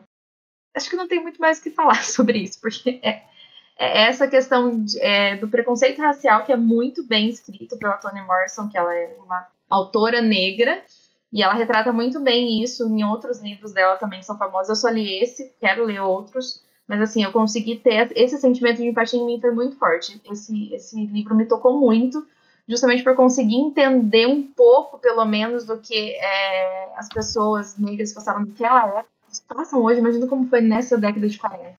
É, e a inocência também da criança, né? Que não, não, não tem culpa de nada, não, não entende o que está acontecendo direito e, e é marginalizada, né? Discriminada, enfim, é muito triste.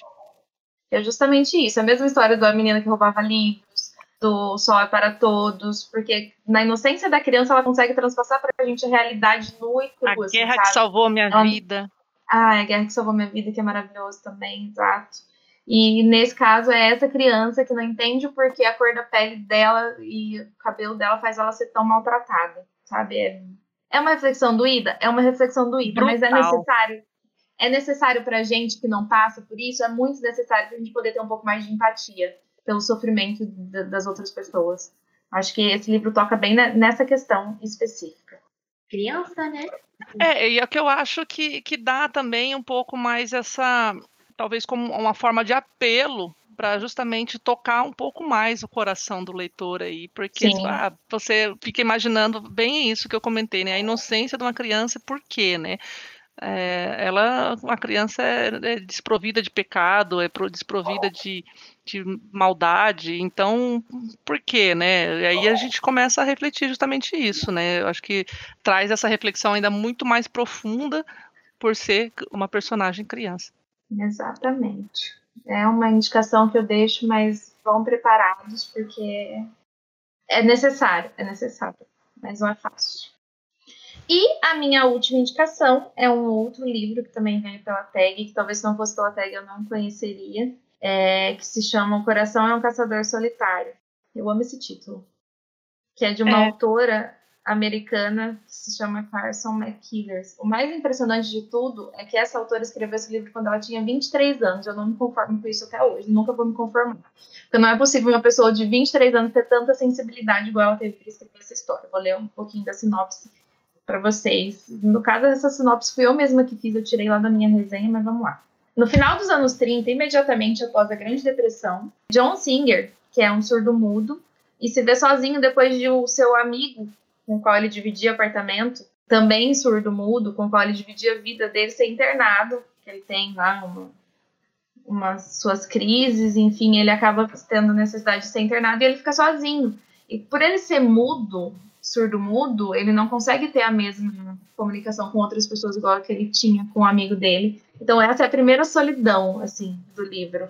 Aí, por conta disso, ele passa a fazer suas refeições no café de Beef Brennan. Passa a morar também em um quartinho alugado na casa dos Kelly, que é uma família pobre que aluga as casas lá para as pessoas morarem.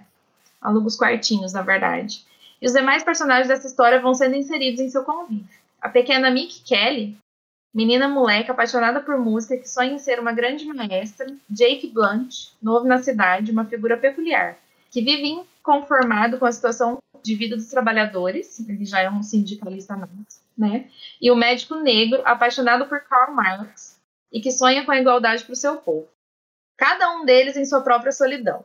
Carson tem uma escrita muito descritiva e poética. No começo, o romance demora a engrenar mas essa estratégia é necessária para a imersão na história. E ao final é como se o leitor tivesse visto tudo acontecer atrás do balcão no café, junto com o Biff, que ficava lá vendo tudo assim. E essas são as minhas impressões sobre o livro, que é muito difícil para mim falar sobre esse livro, porque eu gostei muito da história, só que é uma história difícil, porque é uma história que fala sobre as pequenas solidões.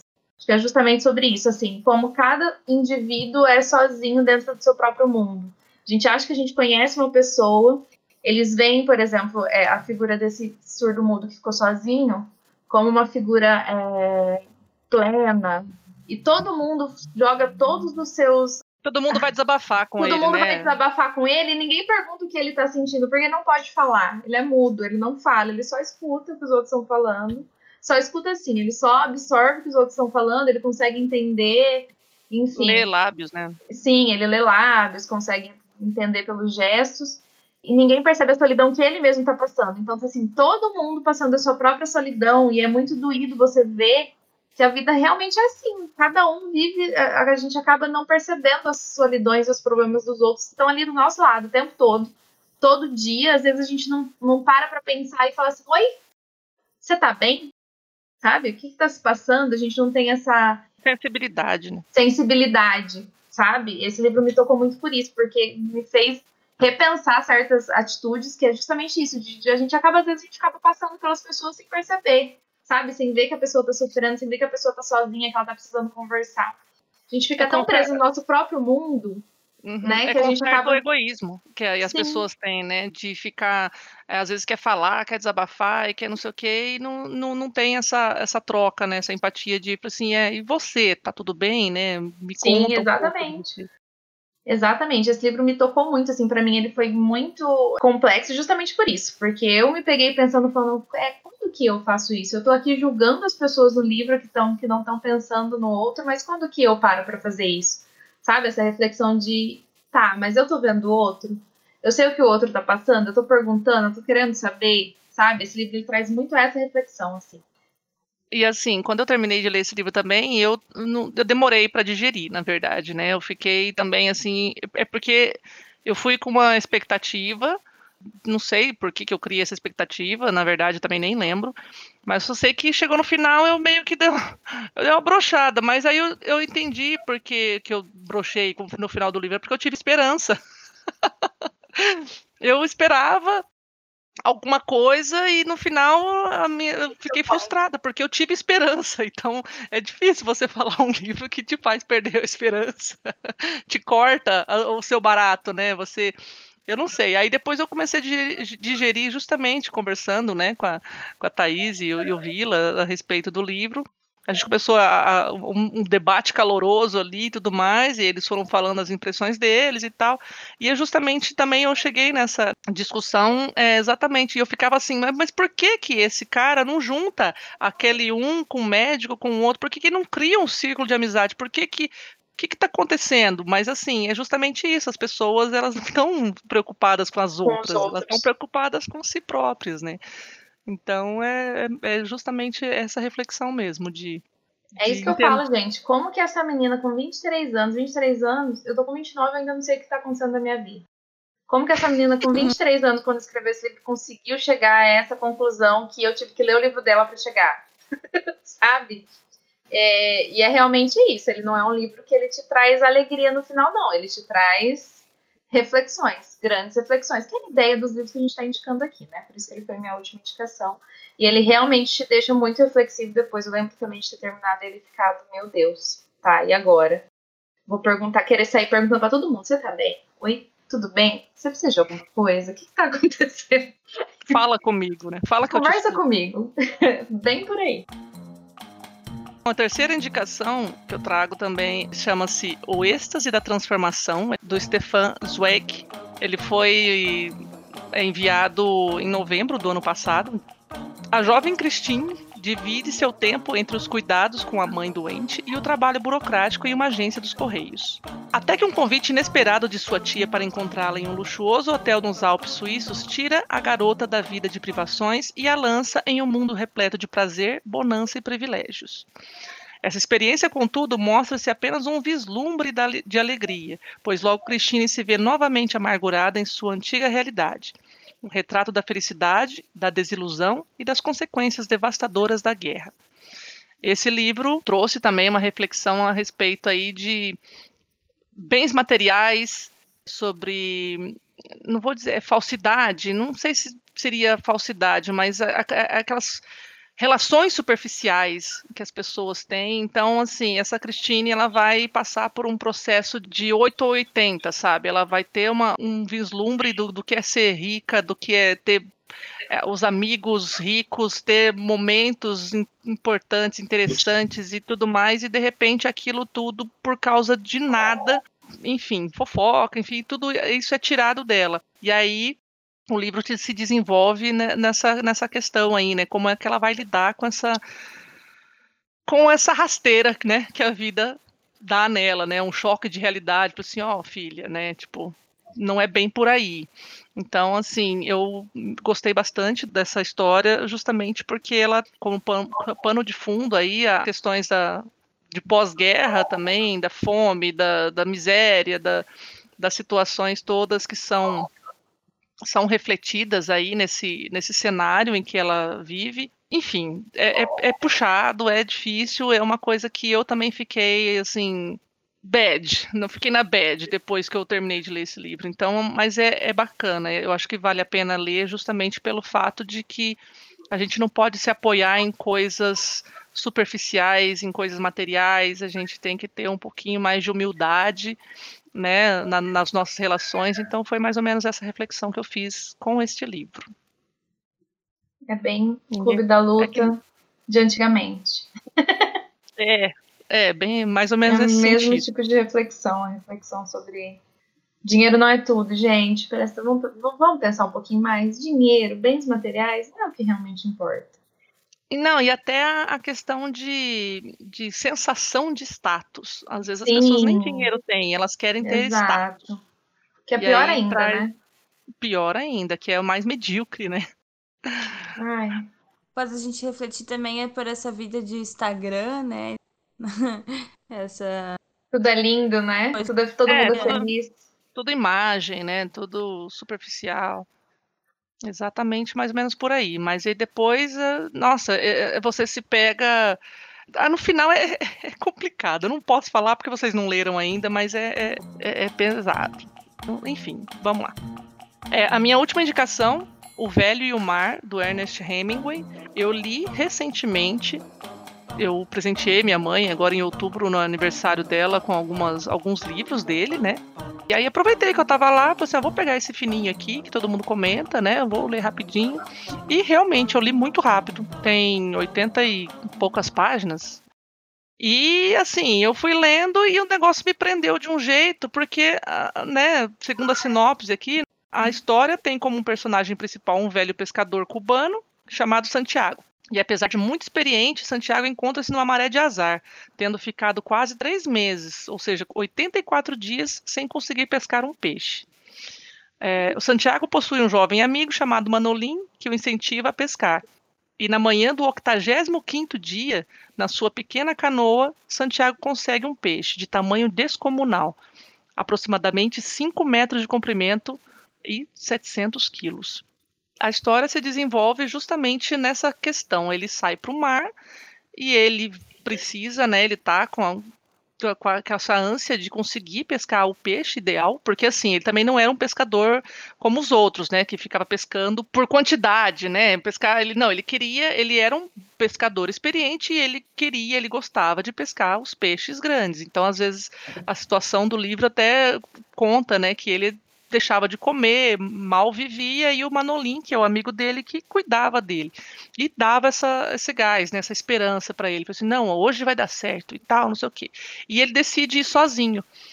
Porque né, o, o menino precisa trabalhar, precisa levar dinheiro para casa e ele não quer atrasar a vida do menino, então assim, não, eu vou sozinho pescar. E ele consegue pescar esse peixe, e é toda a narrativa de pesca, que às vezes pode ser enfadonho aí para algumas pessoas, mas ele vai mostrando o tempo que ele leva, a, a, o que ele faz, a experiência, ele vai narrando a experiência toda que ele tem, porque se eu fizer assim, vai ser desse jeito, e aquilo, vai ser aquilo, e tudo mais. E aí, no meio do, da pescaria, ele se vê com algumas dificuldades, então ele pensa assim, assim, nossa, mas apesar de experiência, eu poderia ter feito isso melhor, eu poderia ter pensado naquilo outro, e enfim, é toda uma situação. E ele volta dois dias e meio depois, né, tá lá à deriva no mar, segurando o peixe, porque ele pesca e ele não quer soltar o peixe, ele faz toda a, o laceio lá da pesca, e quando ele volta, algumas coisas acontecem lá, enfim, que quem vai ler vai terminar, só que assim, a reflexão que eu trouxe para minha vida foi justamente sobre a vida, que por mais experiente você chega lá, sei lá, você tá com 80 e poucos anos de vida, você tem experiência e tal, só que a vida ela sempre vai te trazer surpresas. Às vezes você não vai estar tá preparado para aquilo. É, às vezes você vai suar, você vai cansar, você vai sentir o corpo machucado, você vai tropeçar, você vai cair, você vai ter que se manter você, às vezes você vai passar fome, enfim, toda uma, uma, uma reflexão sobre a nossa vida mesmo. Assim, que não adianta você chegar ao fim da sua vida e você achar que você já fez tudo, que você já sabe tudo ou tudo mais. É, é toda uma, uma dificuldade que a gente traz, que carrega nas nossas costas e ainda assim a vida ainda vai te pregar alguma peça, alguma situação em que você vai se sentir exausto no final e e falei assim, beleza, isso é a vida, né? Como a Luísa disse, a única coisa que é certa é a morte. Mas são experiências. Eu consegui entender toda a, essa carga desse livro, que algumas pessoas né, não, não compreendem, que acham que Deu só porque errado. ele narra. É, só porque alguma. É, leram errado mesmo. Porque ele narra muito sobre coisas de pescaria, utensílios de pesca, uh, o modo que ele vai pescar, o que, que ele tem que fazer quando ele está pescando e tudo mais, soltar a linha, puxar a linha. Mas assim, meu, coloca isso como uma metáfora na sua vida. O que, que você está fazendo? Enquanto ele está pescando, imagina o que, que ele. a sede que ele está sentindo, do que, que é, a fome que ele tem que se preparar, enfim, é, é, é muito bacana. É, falar que é bem parecido com o Forte Bastiani do o deserto dos tártaros, né? Não é só o forte, é uma alegoria para a vida. É a mesma questão, você tem que pegar esses autores eles conseguem pegar um micro, ah, uma situação pequena para falar do macro, para falar da vida, da existência. Então não é só uma história de pescador, Sabe? Não é só a história de um, igual na questão do deserto dos Tártaros, de um, De um cara do militar, exército, lá. de um militar que foi para um forte, tomar conta do forte, ficar esperando a guerra. Não é só sobre isso, é sobre muito mais. Eu acho que eu não li o Velho Mar, mas eu acredito que seja justamente isso, que seja uma grande alegoria para a vida. Do mesmo jeito que é o Deserto dos Tártaros e vários outros livros que a gente já leu sobre que fazem a gente ficar assim, né, refletindo sobre a vida, é justamente isso. É, e aí entra justamente nessa questão até um pouco de, da, da bagagem mesmo, né? De experiência de todo mundo, né? Eu, eu acredito que, tipo assim, eu nunca pesquei em alto mar, eu não sei o que é uma pesca, mas eu, lendo aquilo, gente, eu, eu me cansei junto com ele, eu senti dor junto com ele, eu me machuquei, eu fiquei, falei assim, meu, esse velho tá louco, volta pra casa, sabe assim? Tipo, o que que você tá fazendo? Só que na vida, você não- na vida você não tem como voltar. O que, que você vai fazer? Você tem que ir em frente, você tem que terminar, entendeu? É muito louco. Sim. Eu tenho uma história muito curiosa com esse livro, que inclusive eu preciso relê-lo, mas a minha história com ele é que eu li aos 11 anos. Eu morava no interior do Rio Grande do Sul, meus irmãos já tinham vindo morar aqui em Florianópolis, né? E aí, no meio do ano, meu pai veio também. E a gente viria só no final do ano, porque tava esperando terminar a escola e tal. E aí, meu pai ama pescar, apesar de ser como hobby, ele tem isso. E ele tava vindo pro mar, né? E eu, tipo, na época eu não conhecia o mar e tal. E aí eu vi esse livro, assim, O Velho Mar. Ah, e aí eu quis pegar, bem inocente, né? 11 anos. É, Mas- Associou, né? Sim, eu associei com ele. E aí até comentei com ele, assim, ai, pai, eu peguei tal livro pra lembrar de ti. Aí meu pai, ai, muito bom esse livro, pena que acontece tal coisa. Olha o spoiler. Tipo, eu já comecei com spoiler, assim, tipo, pá, Paizão super legal. Toma distraída. Bem aquela história. Mas, mas eu segui em frente. E aí eu li o livro, assim. Meu Deus, eu fiquei arrasada. Mini Luísa, assim, arrasada. Eu li, eu acho Mini um dois dias. E aí aquilo, assim, olha, eu me cansei junto com aquele velho no mar. E eu também tava com uma Maia, assim, tipo, apavorada. Mano, ele não vai largar, ele vai continuar, meu Deus do céu, o que, que você tá fazendo? Meu Deus do céu. E, e assim, é uma história realmente sobre coragem, né? Sobre perseverança, sobre continuar fazendo, né? O que ele se propôs a fazer a todas as custas, assim. Então eu achei uma história muito profunda, assim. Na verdade, é de umas da adolescência, assim, é uma das histórias que mais me marcou. É realmente muito, muito bom, assim, achei bem, bem legal da Mai ter trazido essa reflexão e eu fiz eu, eu lembrar dessa história sobre esse livro. E eu, eu também tenho esse apego emocional. Com certeza. É uma dica aí, que nem eu falei, né? Foi uma leitura recente que, que me marcou. Talvez seja por isso também, né? Por, por ter sido uma leitura recente, mas eu, eu consegui sentir. Tal do livro que você lê e você sente. Não estava pescando, eu estava vivendo. Então é, foi, foi bem bacana. Então, nessa ideia também do, do sentir, né? Eu vou trazer duas indicações de livros que, que me trouxeram grandes experiências emocionais. O terceiro que eu vou falar é sobre a elegância do ouriço, da Muriel Barberry.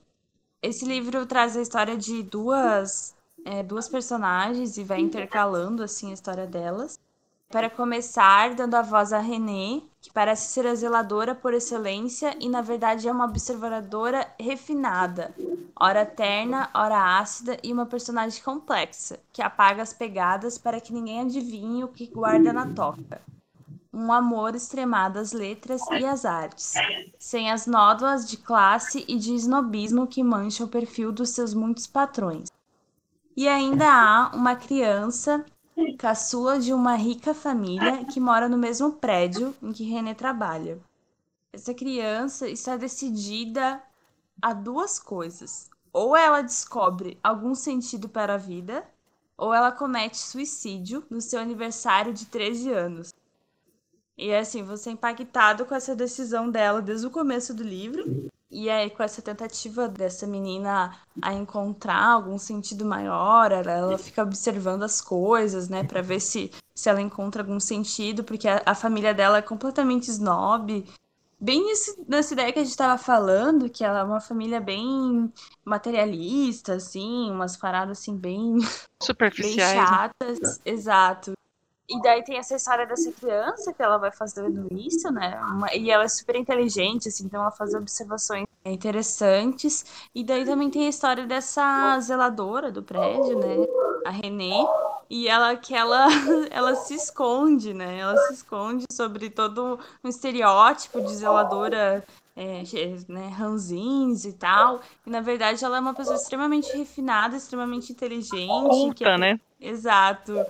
É, aprecia a arte, né? Então eu acho que esse livro eu gosto bastante também, porque eu gosto bastante de livros que falam sobre arte. E esse livro trouxe várias referências, assim, para quem curte livros com boas referências. Ele traz muitas, muitas referências. Eu li ele sem muita informação, assim, eu, tipo, eu tinha lido a sinopse, num sebo, tinha gostado, e aí eu fui ler ele, e no final dele eu li, tava lendo no transporte coletivo, gente. Eu passei vergonha. Eu chorei desesperadamente. Então, essa minha Quem nunca? história. Quem nunca passou vergonha com um livro? Há reações exageradas, né? Mas é realmente uma história muito boa. E entre as ref- reflexões que ele me trouxe, foram muitas, assim. Sobre essa questão de, de como a gente leva a nossa vida realmente, né? Sobre o que vale a pena viver, né? Pelo que vale a pena viver e também para pensar que a vida ela pode passar num instante, né? Ela, ela pode acabar de uma hora para outra, ela e o que fica são as relações que você tem durante ela ou enfim. Só pela sinopse eu já vi que eu super vou me identificar com a bendita da Renê. Porque ela parece ser o tipo de pessoa que, tipo assim, tenho preguiça, eu tenho preguiça dessa gente aí snob que se acha só porque tem dinheiro. Vou ficar É, o aqui primeiro escondidinha capítulo, na o minha. primeiro capítulo é justamente isso. Não, eu tenho certeza que eu vou me identificar com ela. Tenho certeza. Eu não li esse livro ainda, mas quero ler. Eu tenho certeza que eu vou super me identificar, porque eu sou essa pessoa. Tenho preguiça de gente assim. Prefiro ficar aqui escondidinha no meu escritório com os meus livros, lendo e adquirindo conhecimento pra mim mesma. E que se dane esse povo cheio de dinheiro de snob acha. Eu comecei Pronto. a ler ele, só que a faculdade, a faculdade apertou e tudo mais. E eu falei assim: ah, não vai dar certo. Eu quero me dedicar direito a esse livro, porque eu ganhei da minha amiga Luíse. Então eu vou me dedicar do jeito certo a ele. E aí eu acabei deixando ele um pouquinho de lado, mas os primeiros capítulos é justamente isso. É a, primeira, a fala dela é, é justamente essa, né? Você, ah, eu- fico aqui atrás, as pessoas acham que eu sou ignorante, que eu sou tonta, e eu, na verdade, né, eu, eu sei muito mais sobre eles ela. do que eles mesmos. Sim. Genial. É, é um prédio, né? É um prédio, você acaba conhecendo várias pessoas, aquele prédio também interessante, uma investigação sobre vários seres humanos, assim, a partir do olhar dela. E também, mas acontecem várias transformações, sabe? Em algum momento essas personagens vão se encontrar, assim, então é realmente um livro é muito lindo, assim. Essa palavra que eu tenho pra dizer, é um livro assim muito belo. Falar mais é Chora não. Nossa, eu quase choro falando. Não sei, nas con- condições emocionais de reler Ah, eu acho que é melhor você parar de falar, porque ninguém aqui leu, eu pretendo ler, então Sim. já, a gente já entendeu. É profundo, eu vou chorar também. Obrigada. Deixa É. eu chorar também, só que eu não vou chorar no nada. ônibus. Obrigada de nada. Exato, não, não, não termina de ler no transporte coletivo. É, e outro livro que eu vou trazer, eu fiz uma mudança de última hora, gente, nos últimos Acabei de perceber. segundo tempo. Eu tinha esquecido desse livro, porque minha memória é péssima, mas é um livro também que fala sobre arte e sobre relações humanas. Então, o que indico e que me trouxe muita reflexão, o Pintacilgo, da Dona Tarte. Vou ler sinopse para vocês e depois eu conto um pouco mais sobre ele. Quando Theo Decker, nova-iorquino de 13 anos, sobrevive milagrosamente a um acidente que mata sua mãe, o pai o abandona e a família de um amigo rico o adota. Desnorteado em seu novo estranho apartamento na Park Avenue, perseguido por colegas de escola com as quais não consegue se comunicar e, acima de tudo, atormentado pela ausência da mãe, Theo se apega a uma lembrança poderosa de seu último momento ao lado dela. Uma pequena, misteriosa e cativante pintura que acabará por arrastá-lo ao submundo da arte. O Pintacilgo é uma hipnotizante história de perda, obsessão e sobrevivência. Um triunfo da prosa contemporânea que explora uma- com rara sensibilidade as cruéis maquinações do destino. Então, esse livro me enganou super, porque na sinopse dele parecia que ia ter um negócio assim sobre roubo de arte, umas coisas, umas paradas assim que eu também gosto. assim. Parecia que era mais tinha mais essa pegada, né, de que ah, a obra de arte desaparece sob o mundo da arte, não sei o que lá e tal. Mas na verdade ele é muito mais uma investigação humana e extremamente profunda e sobre a solidão contemporânea, sobre esses pais que não deveriam ser pais porque abandonam os filhos e deixam eles crescerem à própria sorte. E também como uma tragédia, às vezes, pode, né, mudar completamente o destino da pessoa e colocar ela em situações muito, muito ruins, né? E também daí fazer aproximar outras pessoas, né? Que também se envolveram nessa mesma tragédia. Então foi um livro muito, muito profundo. Ele é bem pesado, assim, bem denso, sabe? Tem muitas partes que eu. Teve uma parte que eu demorei muito pra passar, que é mais ou menos na infância dele, assim, adolescência, extremamente problemática. E também tinha um amigo muito próximo dele que era tipo, mano, que menino, menino louco. E o menino é viciado em O Idiota do Dostoiévski. Por isso que eu quero ler O Idiota. Ah, Eu, eu quero ler faz tempo. Só uma vergonha. Mas é um livro muito bom, sabe? E aí também tem uma reflexão sobre arte, sobre como a arte influencia nossas vidas. Então tem uma essa a pegada. assim. sensibilidade artística, né? Exato. Me marcou bastante. Bom saber, vai pra minha listinha de desejados, porque esse eu não conhecia, nunca tinha Então, ouvido falar. É, Esse livro, na verdade, deu um hypezinho um tempo atrás aí, né? Eu fiquei Perdi. sabendo também. e. É, perdeu, mas deu um hypezinho aí que um monte de gente queria ler, inclusive me indicaram, aí eu também fiquei interessada. Aí eu ouvi dizer que algumas pessoas não gostaram, não, enfim, eu não tinha dinheiro para comprar e tá aí, em algum momento eu leio, mas eu já, já ouvi falar dele, sim. É, eu Hum, acho que ele em meu Deus. 2014, por aí. 15. Tem bastante gente que, ai, nossa, muito enrolado, impossível acabar esse negócio. Mas exatamente porque, porque ele engana, sabe? Tipo, na, na, na orelha dele, o que você lê na, nesse resuminho, parece que é um livro, assim, bem movimentado, que tem roubo, que não sei o que lá e tal. E, na verdade, é muito mais existencialista, assim, sabe? Muito Entendi. boa indicação. Então, é isso. Muito obrigada, meninas, pelas indicações. Eu gostei bastante, apesar de algumas eu já ter já conhecer, né? Gostei bastante. Espero que todo mundo aí que esteja ouvindo tenha gostado, curtido também. Como a gente disse inicialmente, os livros reflexivos trazem, né, toda essa carga emocional para gente, né, após a leitura ou durante a leitura. Alguns são difíceis, né, de digerir ali no momento. Às vezes demora um pouquinho mais, né, para você conseguir ler e, e atravessar essa trajetória. Alguns você vai conseguir compreender depois de algum tempo, até com alguma carga eh, de experiência eh, em conjunto ali. Então, assim, a maioria das coisas que a gente falou ali, então, levam mais ou menos para essa questão, né? Do, do autoconhecimento, do conhecimento das relações sociais, das relações afetivas, da questão, às vezes, política, é, econômica, e o capitalismo, que às vezes influencia muito o comportamento das pessoas. Então, assim, são leituras de ficção e são coisas que faz a gente crescer como ser humano, né? Então, acho que talvez né, o meu intuito com essa temática hoje era justamente trazer essa reflexão, essa exploração do próprio das nossas próprias experiências literárias. É isso aí, gente. Agora vocês estão aí cheios de indicação para ler, ficar parado olhando para a parede meia hora depois, para rever o sentido da vida e para evoluir, que é o mais importante, evoluir como ser humano. Porque se tem uma coisa que todas essas indicações que a gente deu aqui faz é a gente evoluir como ser humano. Isso é fato.